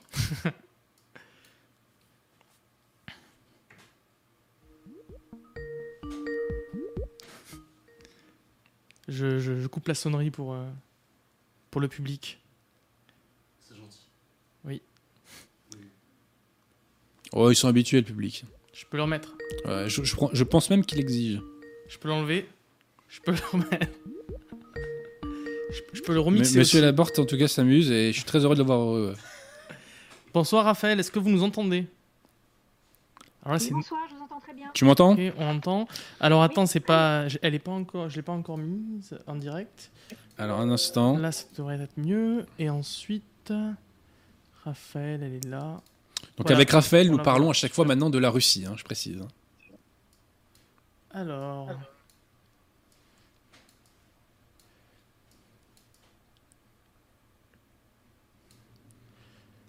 Voilà, Raphaël, on vous voit et on vous entend. Parfait. Eh bien, la parole est à toi, Raphaël. Très bien, je vous remercie. Donc, euh, bonsoir à tous. Donc, euh, effectivement, depuis euh, les dernières ouais. émissions, je présente une petite chronique qui s'appelle La fenêtre sur la Russie et qui est consacrée sur les derniers événements politiques ou culturels qui se passent en Russie parce que le problème, c'est qu'en France, la Russie et tous les événements qui sont couverts par la Russie sont extraordinairement biaisés. Euh, on peut même dire à cet égard qu'il existe absolument un rideau de fer médiatique, puisque tout ce qui se passe en Russie est constamment euh, présenté euh, sous un biais, euh, par exemple en, en disant que la Russie est une menace et que Poutine est un tyran, si on peut un petit peu euh, résumer les choses de manière voilà brève. Je je m'a- je m'attache personnellement à essayer. Je ne suis pas du tout euh, idolâtre. Alors c'est vrai que j'aime beaucoup la culture russe, euh, l'histoire russe. euh, J'y ai consacré de nombreuses années. C'est ma formation principale. Je parle russe. J'ai fait une thèse sur la Russie. Et euh, voilà. Mais en même temps, euh, je pense euh, quand même euh, faire part, euh, faire montre d'un certain euh, discernement. Mais c'est comme moi quand j'étudie quand j'étudie l'histoire de l'Église, que je- que j'aime de tout mon cœur, c'est pas ça qui empêche la lucidité quant aux faits. Voilà, on peut avoir un esprit critique. Mais c'est vrai que euh, est important pour moi, euh, dans le cadre de l'émission de Radio Athéna, de rétablir euh, certains faits, tout simplement, de les rappeler, puisque euh, la tendance est très souvent à présenter euh, des faits isolés, comme comme c'est souvent le cas quand on fait de la désinformation. On, coupe les choses de leur contexte, on présente des bribes de discours et ensuite on leur donne un sens tout autre. Alors pour ceux que ça intéresse, je les je les renvoie aux articles que je publie régulièrement dans la revue Méthode, qui est une revue consacrée aux relations franco-russes et qui s'efforce euh, de présenter euh, la Russie et toutes les initiatives, euh, toutes les possibilités de coopération entre la France et la Russie d'une manière plus factuelle, plus sourcée que dans les grands médias. donc, je voudrais faire, avant de parler de, de l'événement essentiel d'aujourd'hui, qui est la réforme de la constitution russe, qui est entré en vigueur le 4 juillet dernier, euh, je souhaiterais revenir brièvement sur euh, l'état des relations franco-russes, auquel justement j'ai consacré euh, plusieurs articles cette année dans la revue Méthode. Je voudrais dire que je, comprendrais tout à fait que les spectateurs de Radio Athéna soient un petit peu perdus en, en, en, comment dirais-je, en observant euh, l'attitude de notre président vis-à-vis de la Russie, puisque euh, tantôt on accueille le président Poutine avec de grandes effusions, avec de grandes protestations d'amitié, euh, et tantôt on entend pique-pendre sur la Russie. Donc c'est vrai qu'on peut un peu s'y perdre, mais en fait ça s'explique d'une manière assez simple et je vais tâcher de le faire. Il faut savoir que la stratégie euh, d'Emmanuel Macron actuellement par rapport à la Russie, euh, c'est celle d'un simulacre d'amitié, c'est-à-dire que on peut dire que en fait, il en dit le plus possible pour en faire le moins possible. Il joue un petit peu euh, les tartuffes, il faut bien le dire, c'est-à-dire que autant en aparté il, joue les grands amis de la Russie. Alors, on pouvait voir dans une visioconférence récemment, le 27 juin, entre Poutine et euh, Macron qu'il se tutoie, il s'appelle par le prénom. Alors, c'est les, grands amis. Euh, notamment l'année dernière, euh, Poutine avait été reçu en grande pompe, d'une manière d'ailleurs un petit peu vraiment très chaleureuse, au fort de Brégançon.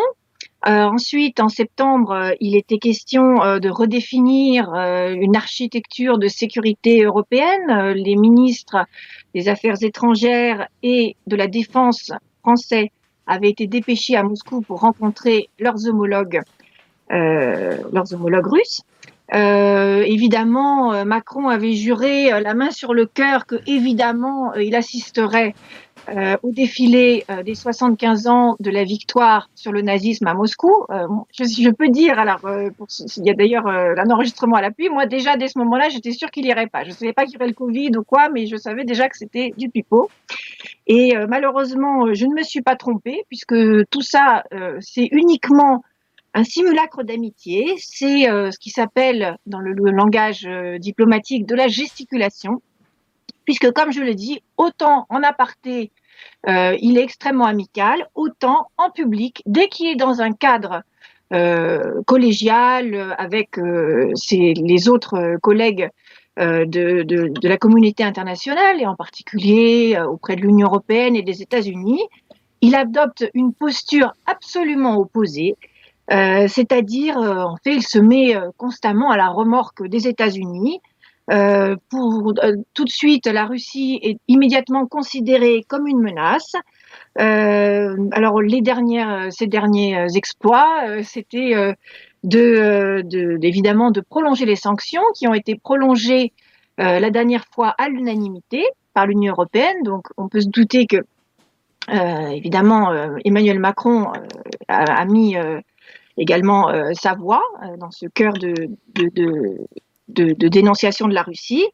Euh, en février, euh, voilà Tipa que Macron déclare euh, à la conférence sur la sécurité à Munich que la Russie n'a d'autre but que de déstabiliser les démocraties européennes.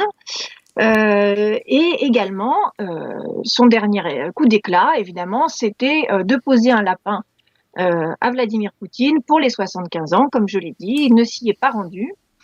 Alors que c'était une date extrêmement importante pour la Russie. C'était un symbole de, du sacrifice des Russes pour, bah, pour la liberté de l'Europe, qui a évité à l'Europe de tomber sous le joug nazi.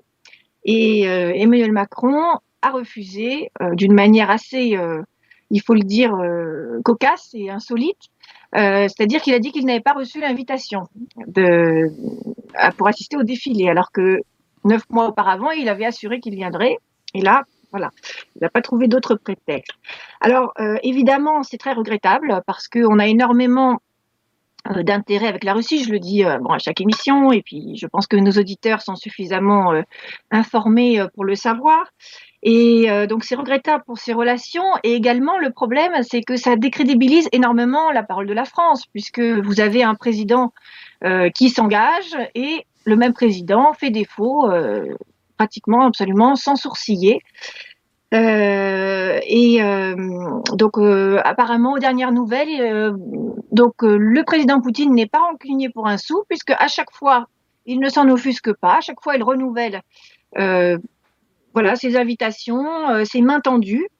Euh, donc récemment, lors de leur dernière visioconférence, il a invité Emmanuel Macron à se rendre en Russie euh, pour une visite d'État, ce à quoi la présidence a accepté en, indiquant que ce ne serait pas une visite politique. Donc on peut se demander ce que c'est. Je ne pense pas que ce soit du tourisme. Donc bon, toujours voilà cette volonté d'accepter sans s'engager. Poutine avait également euh, envoyé ses vœux le 30 décembre euh, à, Macron et, appelé euh, à renouveler la coopération franco-russe. Il vient de le faire hier pour, pour souhaiter aux Français une joyeuse fête du 14 juillet. Euh, et donc, voilà, en invitant Emmanuel Macron en Russie. Donc, nous verrons ce qu'il en est. Il s'y rendra peut-être et je pense que cela ne sera pas fructueux. Mais on se trouve quand même, il faut bien que nos auditeurs garde ça à l'esprit dans une dans une stratégie extrêmement euh, fourbe euh, qui qui, euh, qui finalement euh, s'agite le plus possible et qui sur le sur le fond n'avance pas du tout ne fait absolument aucun geste pour une véritable coopération franco-russe.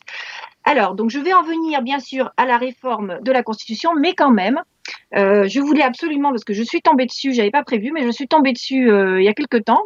Euh, sur ce journal, je voulais absolument en parler. c'est vraiment un exemple de la désinformation des médias français sur la Russie. Donc le dernier en date, c'est l'hebdomadaire L'Express. Vous voyez, je le montre à, à l'écran.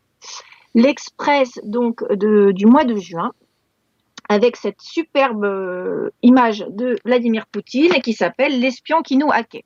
Où on découvre, alors je voudrais revenir brièvement sur ce merveilleux dossier euh, d'un des quand même plus grands hebdomadaires euh, français euh, qui, qui, il faut bien le dire, est complètement ridicule parce qu'il ne, il ne tient pas debout. Alors je vais vous le résumer en quelques phrases.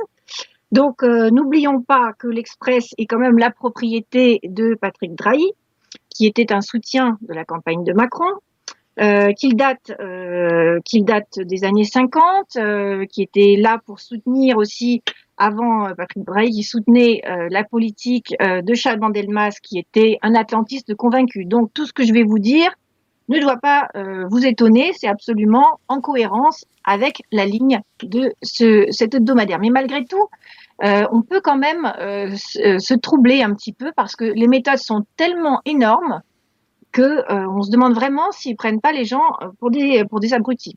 Alors donc on a cette, ce, dossier absolument avec où on annonce des révélations fracassantes sur la cyberguerre russe en France, où on trouve un premier article qui s'appelle Entre Moscou et Paris, la cyberguerre est déclarée. Alors c'est quand même merveilleux parce qu'apparemment tout serait parti euh, d'un logiciel malveillant sophistiqué euh, qui est débusqué dans une ferme éolienne.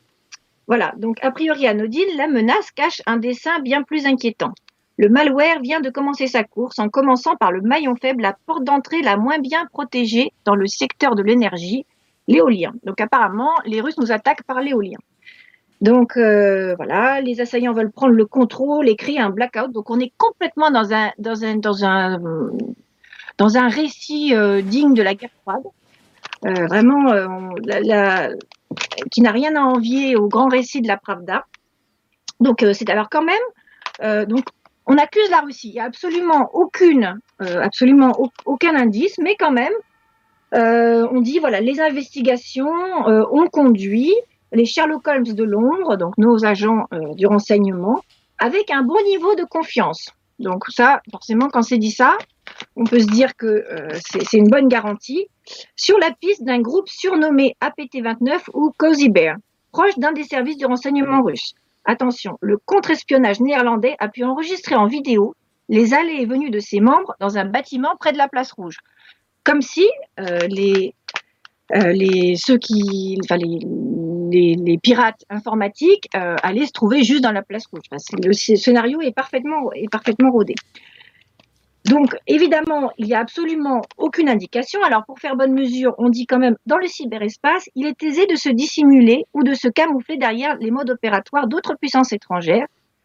Donc, ils disent quand même que, bon, ils sont pas sûrs, mais, enfin, ils sont sûrs, mais que c'est quand même facile de se cacher. Voilà. Et alors, dans cet environnement absolument hostile, pour l'instant, aucune trace de la Russie. hein. Mais apparemment, ils en sont sûrs, sans, citer aucune preuve ni rien du tout. Mais donc, dans, ce, dans, ce, dans cette euh, situation dramatique où la France est victime de cyberattaques, euh, voilà, la France a le beau rôle puisqu'elle dit, euh, la diplomatie, nous pratiquons la politique de la désescalade. Pas question de riposter ou de médiatiser ce genre d'affaires. Alors, si un article dans l'Express, c'est pas médiatiser cette affaire, je sais pas ce que c'est. Donc, c'est complètement contradictoire avec le contenu. Voilà. Ensuite, euh, ils, euh, euh, ils viennent donc à dire que apparemment la- l'ambassade de France était surveillée, ce qui est absolument normal. Je pense que tous les pays surveillent toutes les ambassades qui sont sur leur territoire. Donc, comme par, un, syllogisme absolument bancal, ils disent que comme ils sont sûrs que la Russie surveillait l'ambassade de France à Moscou, ils peuvent être sûrs que la cyberattaque dont, a été victime la, ferme éolienne vient nécessairement de la Russie. Donc on, ne voit absolument pas le rapport. Donc tout ça pour dire que c'est un, un- un enchaînement d'affirmations absolument aléatoires sans qu'il y ait la moindre once de preuve. Et c'est mis en gros titre dans l'Express. Donc c'est pour dire à peu près le niveau d'affabulation dans lequel on se trouve. Et maintenant, donc Paris propose l'appel de Paris pour la confiance et la cybersécurité dans le, bel- dans le cyberespace. Donc, euh, sans qu'on ait absolument aucune preuve, on accuse et ensuite on essaye de euh, tempérer, de proposer la confiance, alors qu'on est les premiers à jeter des accusations. Donc voilà à peu près euh, les pièces que l'Express propose au lecteur, euh, euh, à son lecteur français euh, pour accuser la Russie. Et alors, le deuxième article qui est dans le dossier, c'est quand même merveilleux.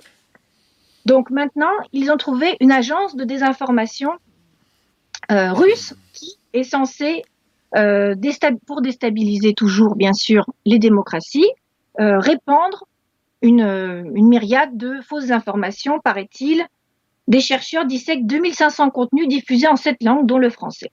Alors la meilleure, c'est qu'ils disent euh, dans un rapport dévoilé la semaine dernière par la société américaine d'analyse Graphica. Donc, forcément, euh, la société américaine d'analyse Graphica est absolument la référence absolue, absolument au-dessus de tout soupçon de partialité. Et pareil, l'équipe de sécurité de Facebook a découvert des comptes suspects en mai 2019 et les a attribués à des acteurs basés en Russie.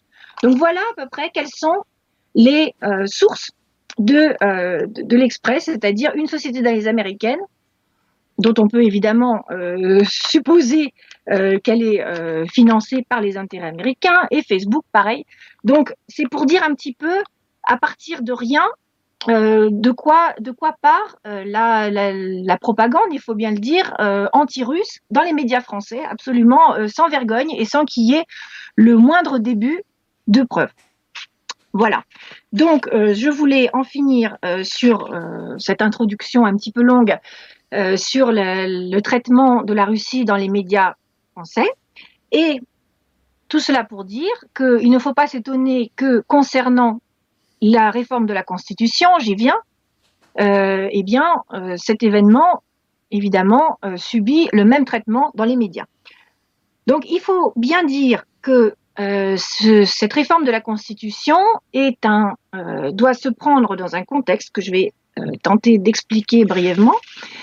Euh, mais euh, à nouveau, dans les médias, euh, tout ce contexte est évidemment mis de côté.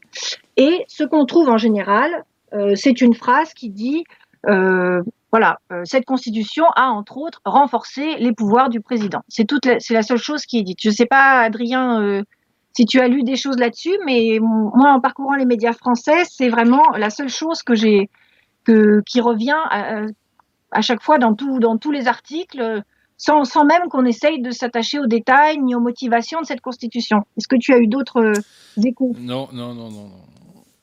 Non, il n'y a rien eu d'autre. Voilà, donc je vais essayer de, voilà, d'expliquer un petit peu, une fois de plus, de faire la lumière sur, sur cette réforme qui est évidemment capitale puisqu'elle touche euh, au texte fondateur de la Fédération de Russie. Donc euh, d'abord, concernant le calendrier, euh, tout d'abord, euh, le président russe avait évoqué la possibilité de modifier la constitution lors d'une conférence de presse en mois de décembre dernier. Puis, euh, il, a, il a confirmé cette, cette éventualité lors de son adresse au Parlement le 15 janvier. Et à ce moment-là, il a créé un groupe de travail de 75 personnes déjà pour s'atteler au travail. Euh, ensuite, le 20 mars, euh, la députée Valentina Tereshkova a proposé de faire une remise à zéro des compteurs euh, qui permettrait donc à Poutine de se représenter, puisque selon la Constitution, il ne pouvait pas se représenter euh, au terme donc là, au terme des mandats qu'il a effectués. Donc ça lui permettrait de se représenter à nouveau pour deux mandats, c'est-à-dire qu'il pourrait être, s'il était maintenu au pouvoir, il pourrait être euh, président jusqu'en 2036, c'est-à-dire jusqu'à ses 84 ans, autant dire euh, président à vie. Le vote était prévu pour le 22 avril, mais il a été reporté en raison du Covid au mois de juillet. Euh, finalement, euh, il a été, euh, il s'est tenu du 25 juin au 1er juillet en raison des conditions sanitaires, et le résultat a été de 78% pour, avec une participation de 68%, et il a cette nouvelle constitution a pris effet le 4 juillet. Donc, pour euh, concernant le contenu, autant dire tout de suite qu'il ne s'agit pas d'amendement à une constitution, il s'agit bel et bien d'une nouvelle constitution. on a vu déjà dans l'histoire soviétique que beaucoup de, dirigeants avaient eu leur propre constitution. Il y avait celle de Lénine en 1918, celle de Staline en 1936, et donc la dernière euh, qui datait de 1993. Euh, les amendements portent sur, le contenu de 14 articles. Alors, il faut savoir euh, que la Constitution de 1993 avait été prise dans des conditions particulières, qui étaient celles de la défaite de l'Union soviétique dans la guerre froide.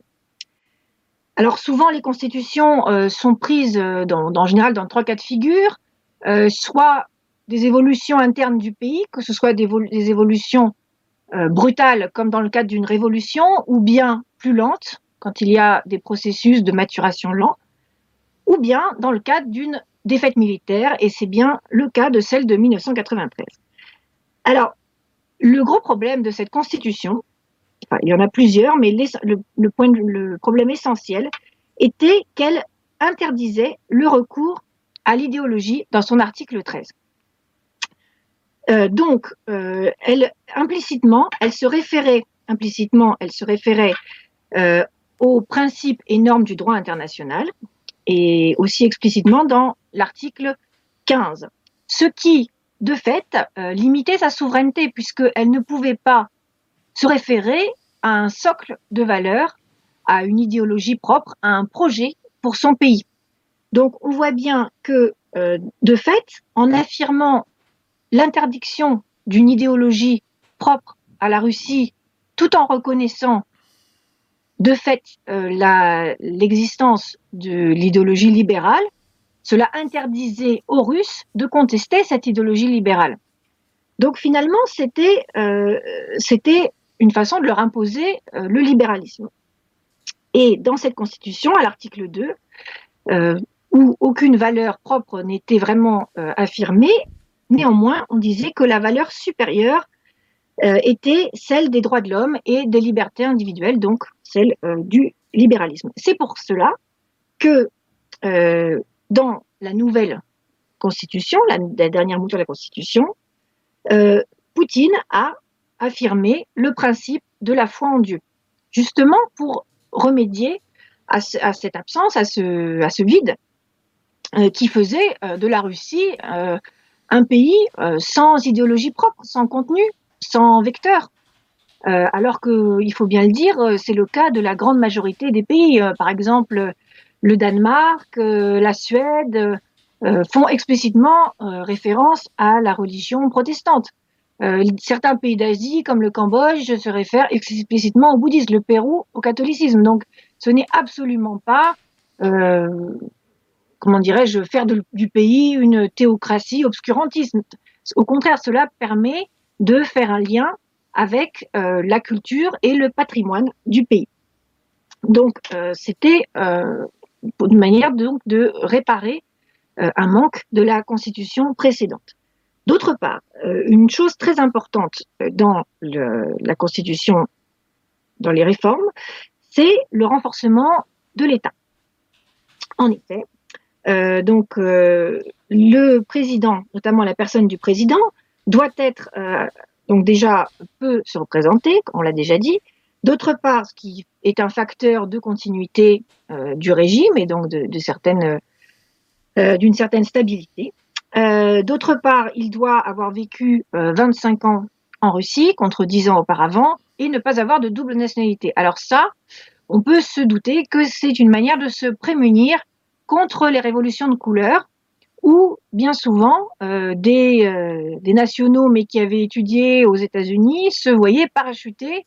On l'a vu euh, dans, la, dans, la, par exemple dans la révolution ukrainienne ou en Géorgie, où des voilà où on retrouvait des personnages qui avaient fait leurs études à l'étranger, qui avaient vécu aux États-Unis et qui évidemment en tant qu'agents de l'extérieur décidaient des destinées du pays. Donc il y a une volonté de verrouiller le pays contre ces possibles, euh, possibles ingérences. Il y a également un renforcement législatif de l'État, puisqu'on affirme la primauté de la Constitution russe sur le droit international.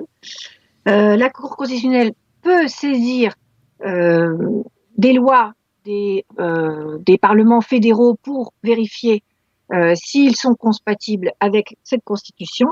Donc, cette Constitution si vous voulez, elle vraiment, elle donne euh, un, euh, un, noyau dur, si vous voulez, de, de normes et de valeurs euh, qui permettent euh, de, de créer un consensus à la fois politique et à la fois euh, idéologique dans le pays. Donc, quelles sont ces valeurs? Ce sont des valeurs euh, absolument traditionnelles.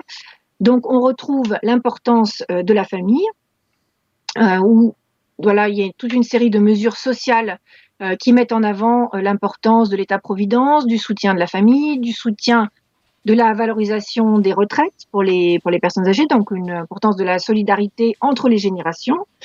Euh, également, on trouve des, un accent mis sur l'importance des enfants, où on dit que les enfants sont le, vraiment la priorité et l'éducation des enfants sont la priorité euh, dans la politique de l'État. Euh, donc également sur le mariage, qui est de manière euh, absolument voilà, intangible maintenant dans la Constitution, un lien qui unit un homme et une femme.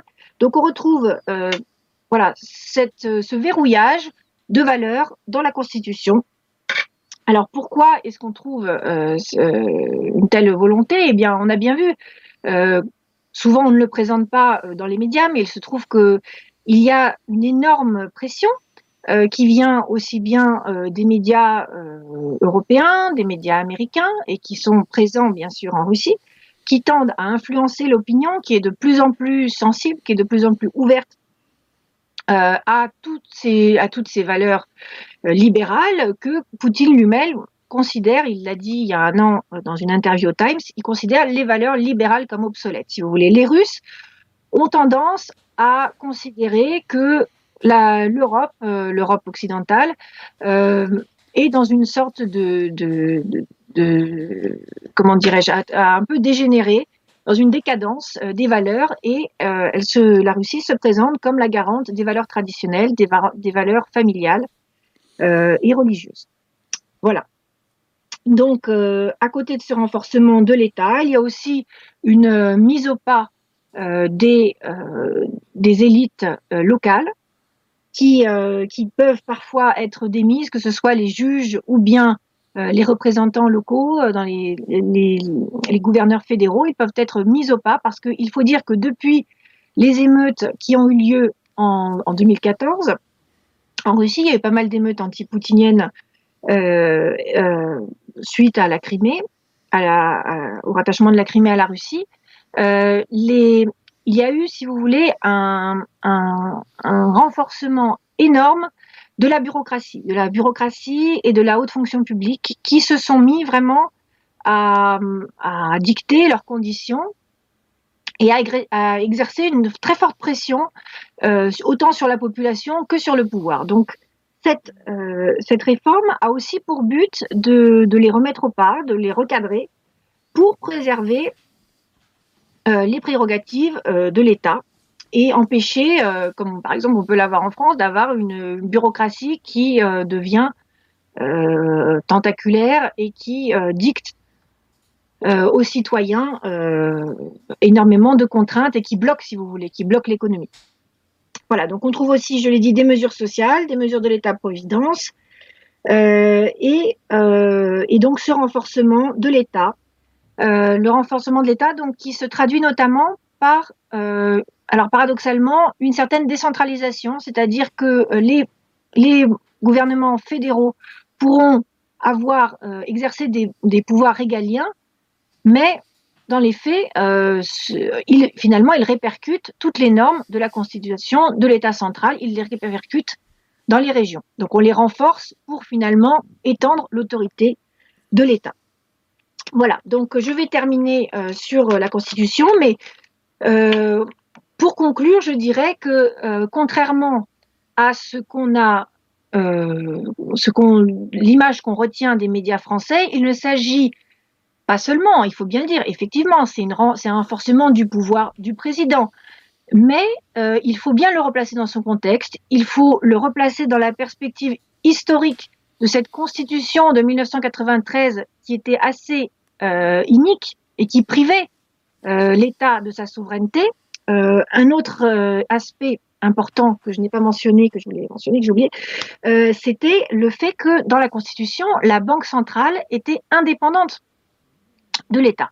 Et ça, ça peut paraître assez euh, étonnant, c'est-à-dire que l'État n'a pas pouvoir sur la Banque centrale. La Banque centrale est rattachée à, au FMI, et donc, euh, ça, ça, prive, ça ouais, prive, ouais. ça prive euh, de manière dramatique euh, la Russie, euh, le gouvernement, de moyens d'action sur sa propre économie, parce qu'il suffit qu'il fasse un pas de travers et du jour au lendemain, le rouble s'effondre.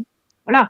Donc c'est vraiment, euh, on peut dire qu'ils tiennent à Poutine la bride haute. Et souvent, quand on reproche, voilà, que les salaires soient bas, que certaines dépenses de l'État ne soit pas affecté plus à la population, on peut se dire aussi qu'il y a, alors il ne faut pas euh, évidemment idéaliser, euh, il y a effectivement euh, certainement, euh, il faudrait certainement davantage prendre en compte euh, le bien-être de la population, mais il faut bien prendre en compte aussi cet aspect, c'est-à-dire que euh, Poutine n'a pas les mains libres.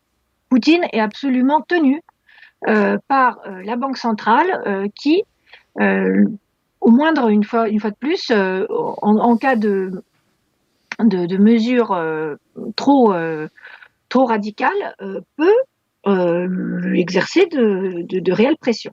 Voilà.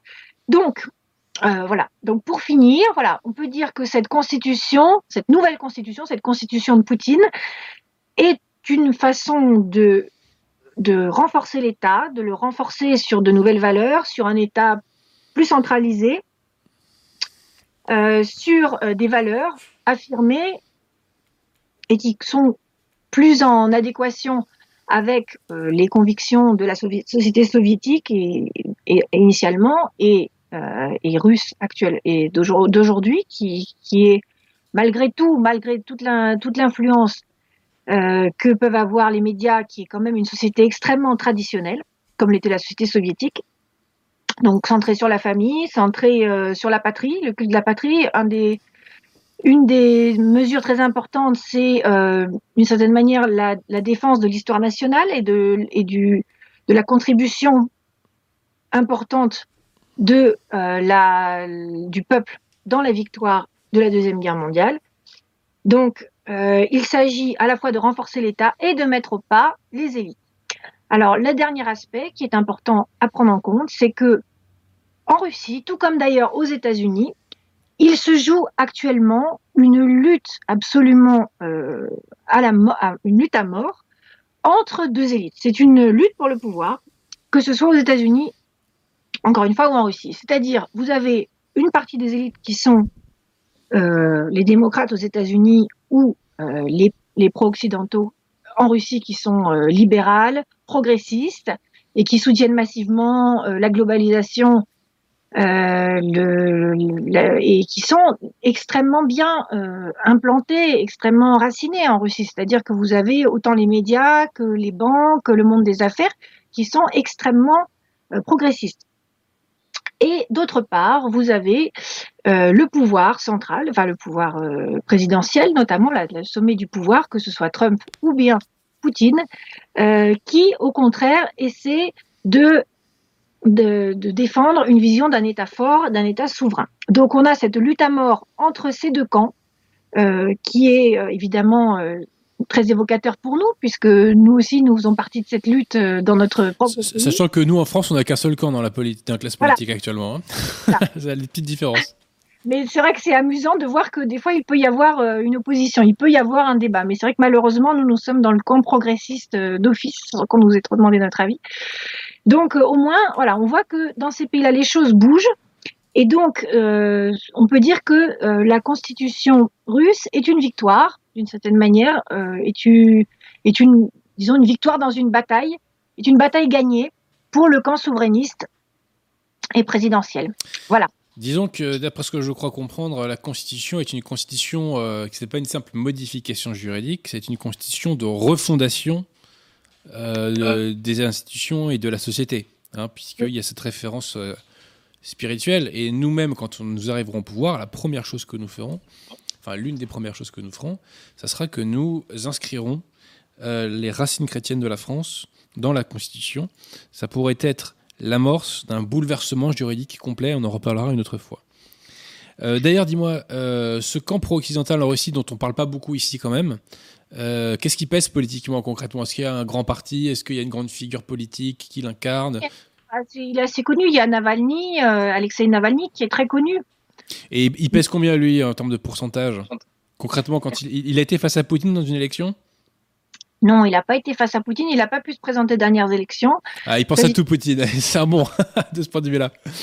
Mais c'est- plus compliqué. euh, c'est- un personnage assez. Il, il joue un petit peu sur les deux tableaux. euh, il joue un petit peu le rôle de Le Pen chez nous, c'est-à-dire voilà, il, il, il canalise euh, l'opposition, voilà, en voilà, c'est-à-dire qu'il satisfait l'opposition en lui donnant une voix, mais en même temps il la canalise et il la limite. Donc il joue un petit peu, il joue un petit peu pour les Américains et il joue aussi d'une certaine manière pour le pouvoir, parce que finalement euh, dans son action il ne fait absolument, même s'il y, a il y aura toujours des passionnarats qui vont s'extasier, oh, un opposant, quel courage, comme c'est romantique, mais dans les faits, il ne, il ne sert pas à grand-chose, il faut le dire, parce que son action se, se limite souvent à dénoncer tel ou tel oligarque, tel ou tel euh, député, comme le peut être Marine Le Pen, encore une fois, euh, qui, euh, voilà, qui a une villa, qui a ceci, qui a un Et, chalet. et- alors du coup, ce camp, on va dire mondialiste hein, plutôt, hein, ou cosmopolite, euh, il, Oui. pèse, il pèse quoi il- politiquement? Alors, je pense qu'il n'est il, n'est, il est peu important euh, dans l'opinion russe. L'opinion russe est quand même, je l'ai dit, euh, quand même essentiellement conservatrice. surtout ceux qui connaissent la période soviétique. Enfin, il y a quand même beaucoup qui ont gardé quand même le souvenir de, voilà, de cette période-là, qui sont restés conservateurs et patriotes. Après, euh, il faut dire que euh, il est peut-être pas important euh, quantitativement, mais il est très important qualitativement. C'est-à-dire que, une fois encore, toute, la majorité des élites, euh, que ce soit dans les banques, que ce soit dans le monde académique, euh, sont vraiment euh, dans les médias, sont acquises pour la plupart à la cause libérale et voilà mondialiste. C'est peu su, c'est peu su. Parce que on nous vend, nous, une sorte de Russie monolithique de haut en bas, si je puis dire. Euh, c'est un peu la représentation qu'on nous donne hein, euh, de, la Russie dans les, dans les médias. C'est voilà, une bande d'abrutis, ils ne comprennent rien, ils votent euh, comme à l'époque soviétique où c'est beaucoup plus facile de voilà de, caricaturer l'autre pour pour s'éviter de d'essayer de comprendre. J'ai essayé de donner des pistes. Alors une chose aussi que je voulais ajouter, c'est que donc comme je l'ai dit, il y a 68% euh, de, de, de, gens qui ont voté pour. Alors il faut voir aussi que dans dans cette approbation, il y a beaucoup de causes. On peut, on- les gens ont voté pour pour des régions, pour des raisons, pardon, absolument euh, disparates. Par exemple, euh, on sait que la seule, le seul sujet, il y en a 85 en Russie, le seul sujet qui a voté contre la Constitution de manière massive, c'était la République des Nénettes, donc en Sibérie. Euh, mais c'était pas du tout La République des Nénettes, c'est bien ça. Ouais, des neufs. Et c'était pas du tout pour euh, par rapport à Poutine, c'est parce que la Constitution incluait un projet de remaniement des régions, c'est-à-dire d'associer Hmm. euh, leur, leur, euh, leur sujet avec une autre région, et donc ils étaient opposés à ça. Donc, Hmm. après, euh, il y a par exemple beaucoup de sujets qui sont par exemple dans le Caucase ou dans des dans des dans des sujets limitrophes avec les avec d'autres pays euh, qui sont souvent à l'assaut de séparatistes qui veulent constamment rattacher leur petit euh, leur petite république ou leur petite région à un autre pays et eux se sont prononcés massivement pour la Constitution, non pas parce que c'est des fans de Poutine, mais parce que pour eux, le principe d'intangibilité des frontières qui est ré- réaffirmé par ces amendements est un principe euh, vital, parce qu'ils veulent, la, ils veulent la sécurité, ils ne veulent plus, ils veulent avoir leurs frontières et leur, d'une certaine manière, leur quiétude euh, garantie. Donc c'est pour ça qu'ils ont voté. Voilà, donc il faut aussi toujours, derrière les chiffres, euh, essayer de regarder en détail les La motivations. réalité, euh, oui, oui, tout à fait. oui. Bon, bah écoute, humaine ma, ma chère Raphaël, je te remercie. Ah, on a une question euh, Oui. sur le sujet là? Oui. Bon, bah allons-y alors. Euh, Guillaume est au taquet. euh, Contrairement à moi, euh, qui suis une épave. ah, ça arrive. Alors, question pour Raphaël Auclair. Avez-vous des livres à conseiller pour apprendre l'histoire de la Russie? T'as entendu? Alors, sans faire ma pub, je dirais que comme, euh, comme introduction, euh, déjà sur euh, les relations franco-russes, j'ai publié une fois encore dans le journal Méthode une histoire des relations franco-russes qui s'appelle Manifeste pour une nouvelle alliance franco-russe. Donc déjà ça, ça donne Mais tu Euh, peux faire ta pub, on est là pour ça, hein, ma chère Raphaël. un café.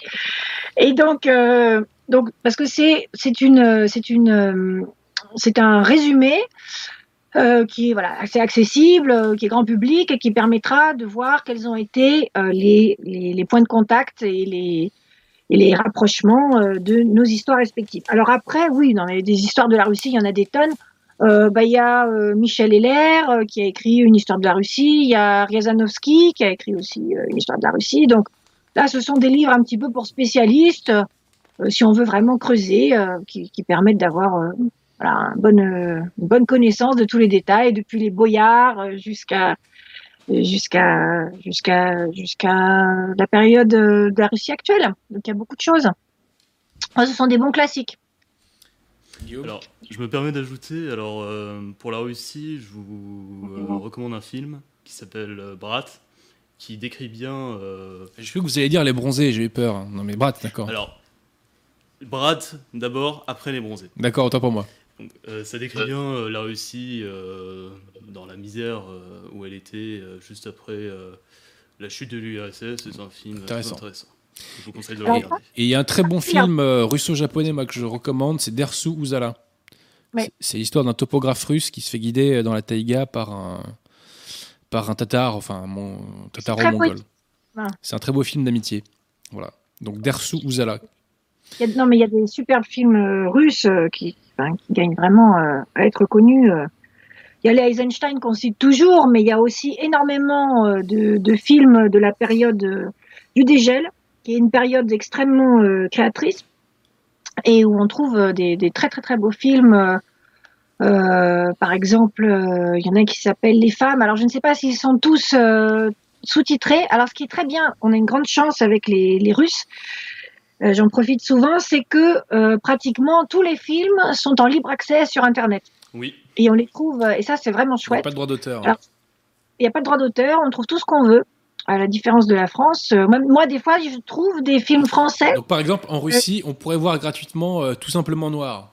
Vous pouvez aller voir Brat euh, sur YouTube. Voilà.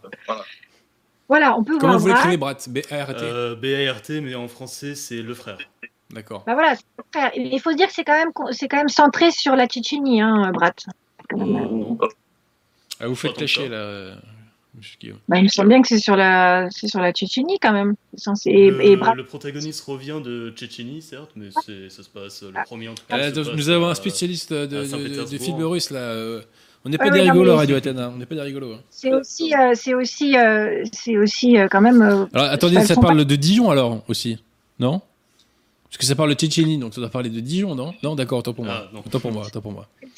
Non mais Dédicace le- aux Tchétchènes, dédicace aux Tchétchènes. Tchétchène est quand même euh, pour, l'histoire. Il y a aussi euh, Brat 2 aussi qui est sorti. Alors aussi il y a. Donc il y a des films de la période soviétique qui sont très sympas, très légers. Enfin bon, je sais pas s'ils sont disponibles, mais alors il faut savoir qu'il y a aussi énormément de films euh, récents, euh, très sympathiques, très frais à voir, notamment euh, 1m80 et plus sur des euh, sur un jeune homme qui cherche euh, voilà une fiancée. Et il cherche seulement euh, dans un club de sport, il choisit seulement celles qui ont qui font plus d'un mètre 80. Euh, c'est très sympa à regarder, ça, donc s'appelle 1 mètre 80, enfin 180 cm et plus. Et aussi par exemple Peter FM qui se passe sur euh, qui est une histoire d'une de, de, de deux jeunes gens qui se croisent et qui après n'arrivent pas à se retrouver. Donc, euh, qui est donc Peter FM, c'est sur la radio de Saint-Pétersbourg. Donc c'est vraiment, euh, c'est vraiment euh, très sympathique. C'est des films récents, un peu plus légers parce qu'on a l'impression que tout ce qui est russe, c'est toujours voilà, on voit toujours l'image d'Eisenstein, euh, euh, de Ivan le Terrible et tout, mais il y a aussi euh, des films absolument euh, modernes et, et très sympas à regarder. Voilà. Disponible sur YouTube. Ouais, sur YouTube. Contrairement, alors- à, contrairement à tout simplement noir. hein. Oui. Et aussi sur euh, Mosfilm aussi. Mosfilm a tout gratuit. Alors je sais pas s'ils mettent les sous-titres, mais on trouve tout quoi. C'est Les sous-titres sont génial. automatiques, mais souvent ça va pour comprendre. Euh, J'ai pas eu de, trop de soucis, euh, je parle pas russe, mais ça, ça va. Monsieur Guillaume, Ouais. d'autres euh, questions actuellement Alors, une question de euh, D1 Keys. Où se trouve la revue méthode de votre invité?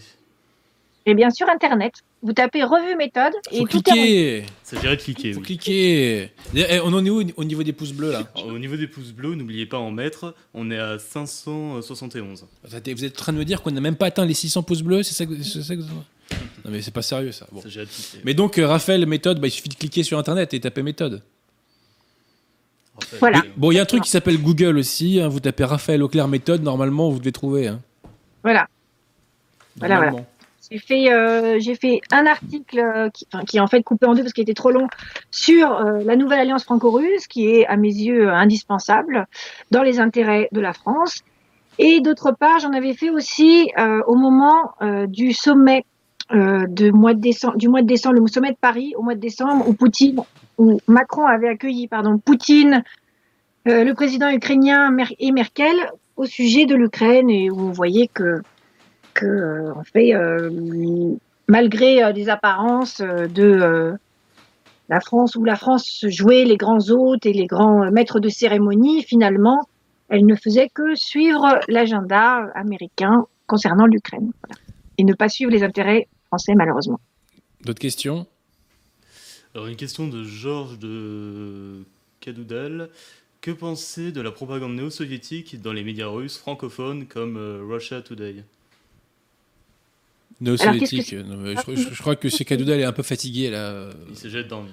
Euh, non, il est un peu fatigué là. oui. Alors, je peux dire une chose, euh, si par euh, propagande néo-soviétique on entend euh, le culte euh, de la victoire de la Deuxième Guerre mondiale, qui, euh, c'est vrai, euh, rend hommage à l'Union Bon, soviétique, ça, à la c'est un victoire fait hein, d'un moment.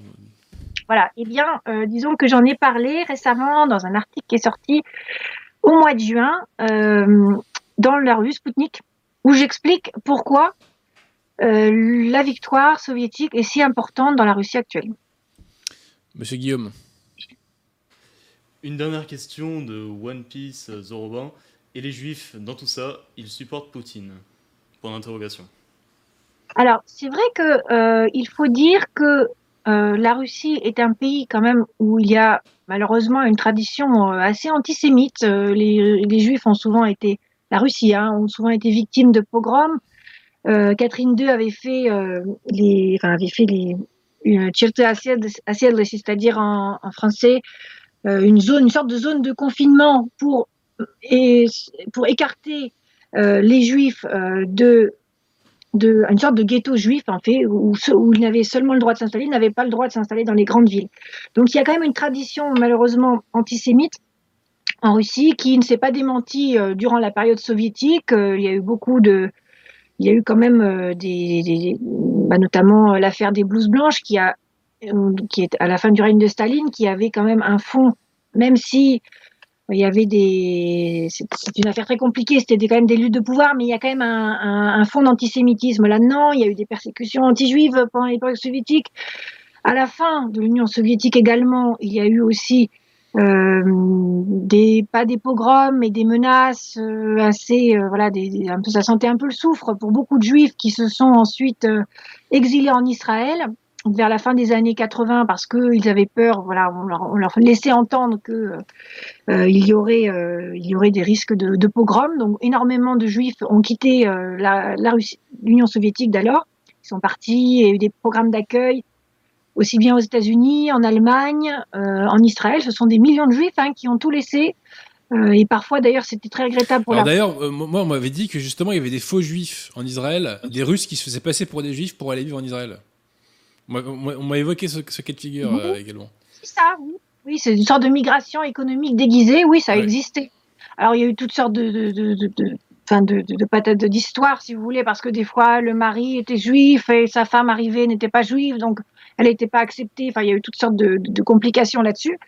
Mais bon, le résultat est que beaucoup de juifs ont quitté l'Union soviétique et c'était dommageable pour l'Union soviétique parce que pas tous, mais quand même beaucoup étaient extrêmement euh, cultivés. C'était des médecins, c'était des, scientifiques, c'était des ingénieurs, donc euh, ça a quand même été une grande perte. Alors pour revenir à la question, euh, il se trouve que Poutine est un des rares dirigeants soviétiques, enfin russes, russes, soviétiques, dans l'histoire russe et soviétique, qui n'est pas du tout, euh, il n'est pas du tout antisémite. Au contraire, il est plutôt euh, sémitophile, je crois qu'on dit comme ça. Hein. Il, est, il, est, il, euh, il, a, il ne manque pas une occasion de signifier euh, son amitié pour Israël et euh, voilà. Euh, il faut dire qu'il y a une ultra loi Guesso, je crois, en, en- en Russie.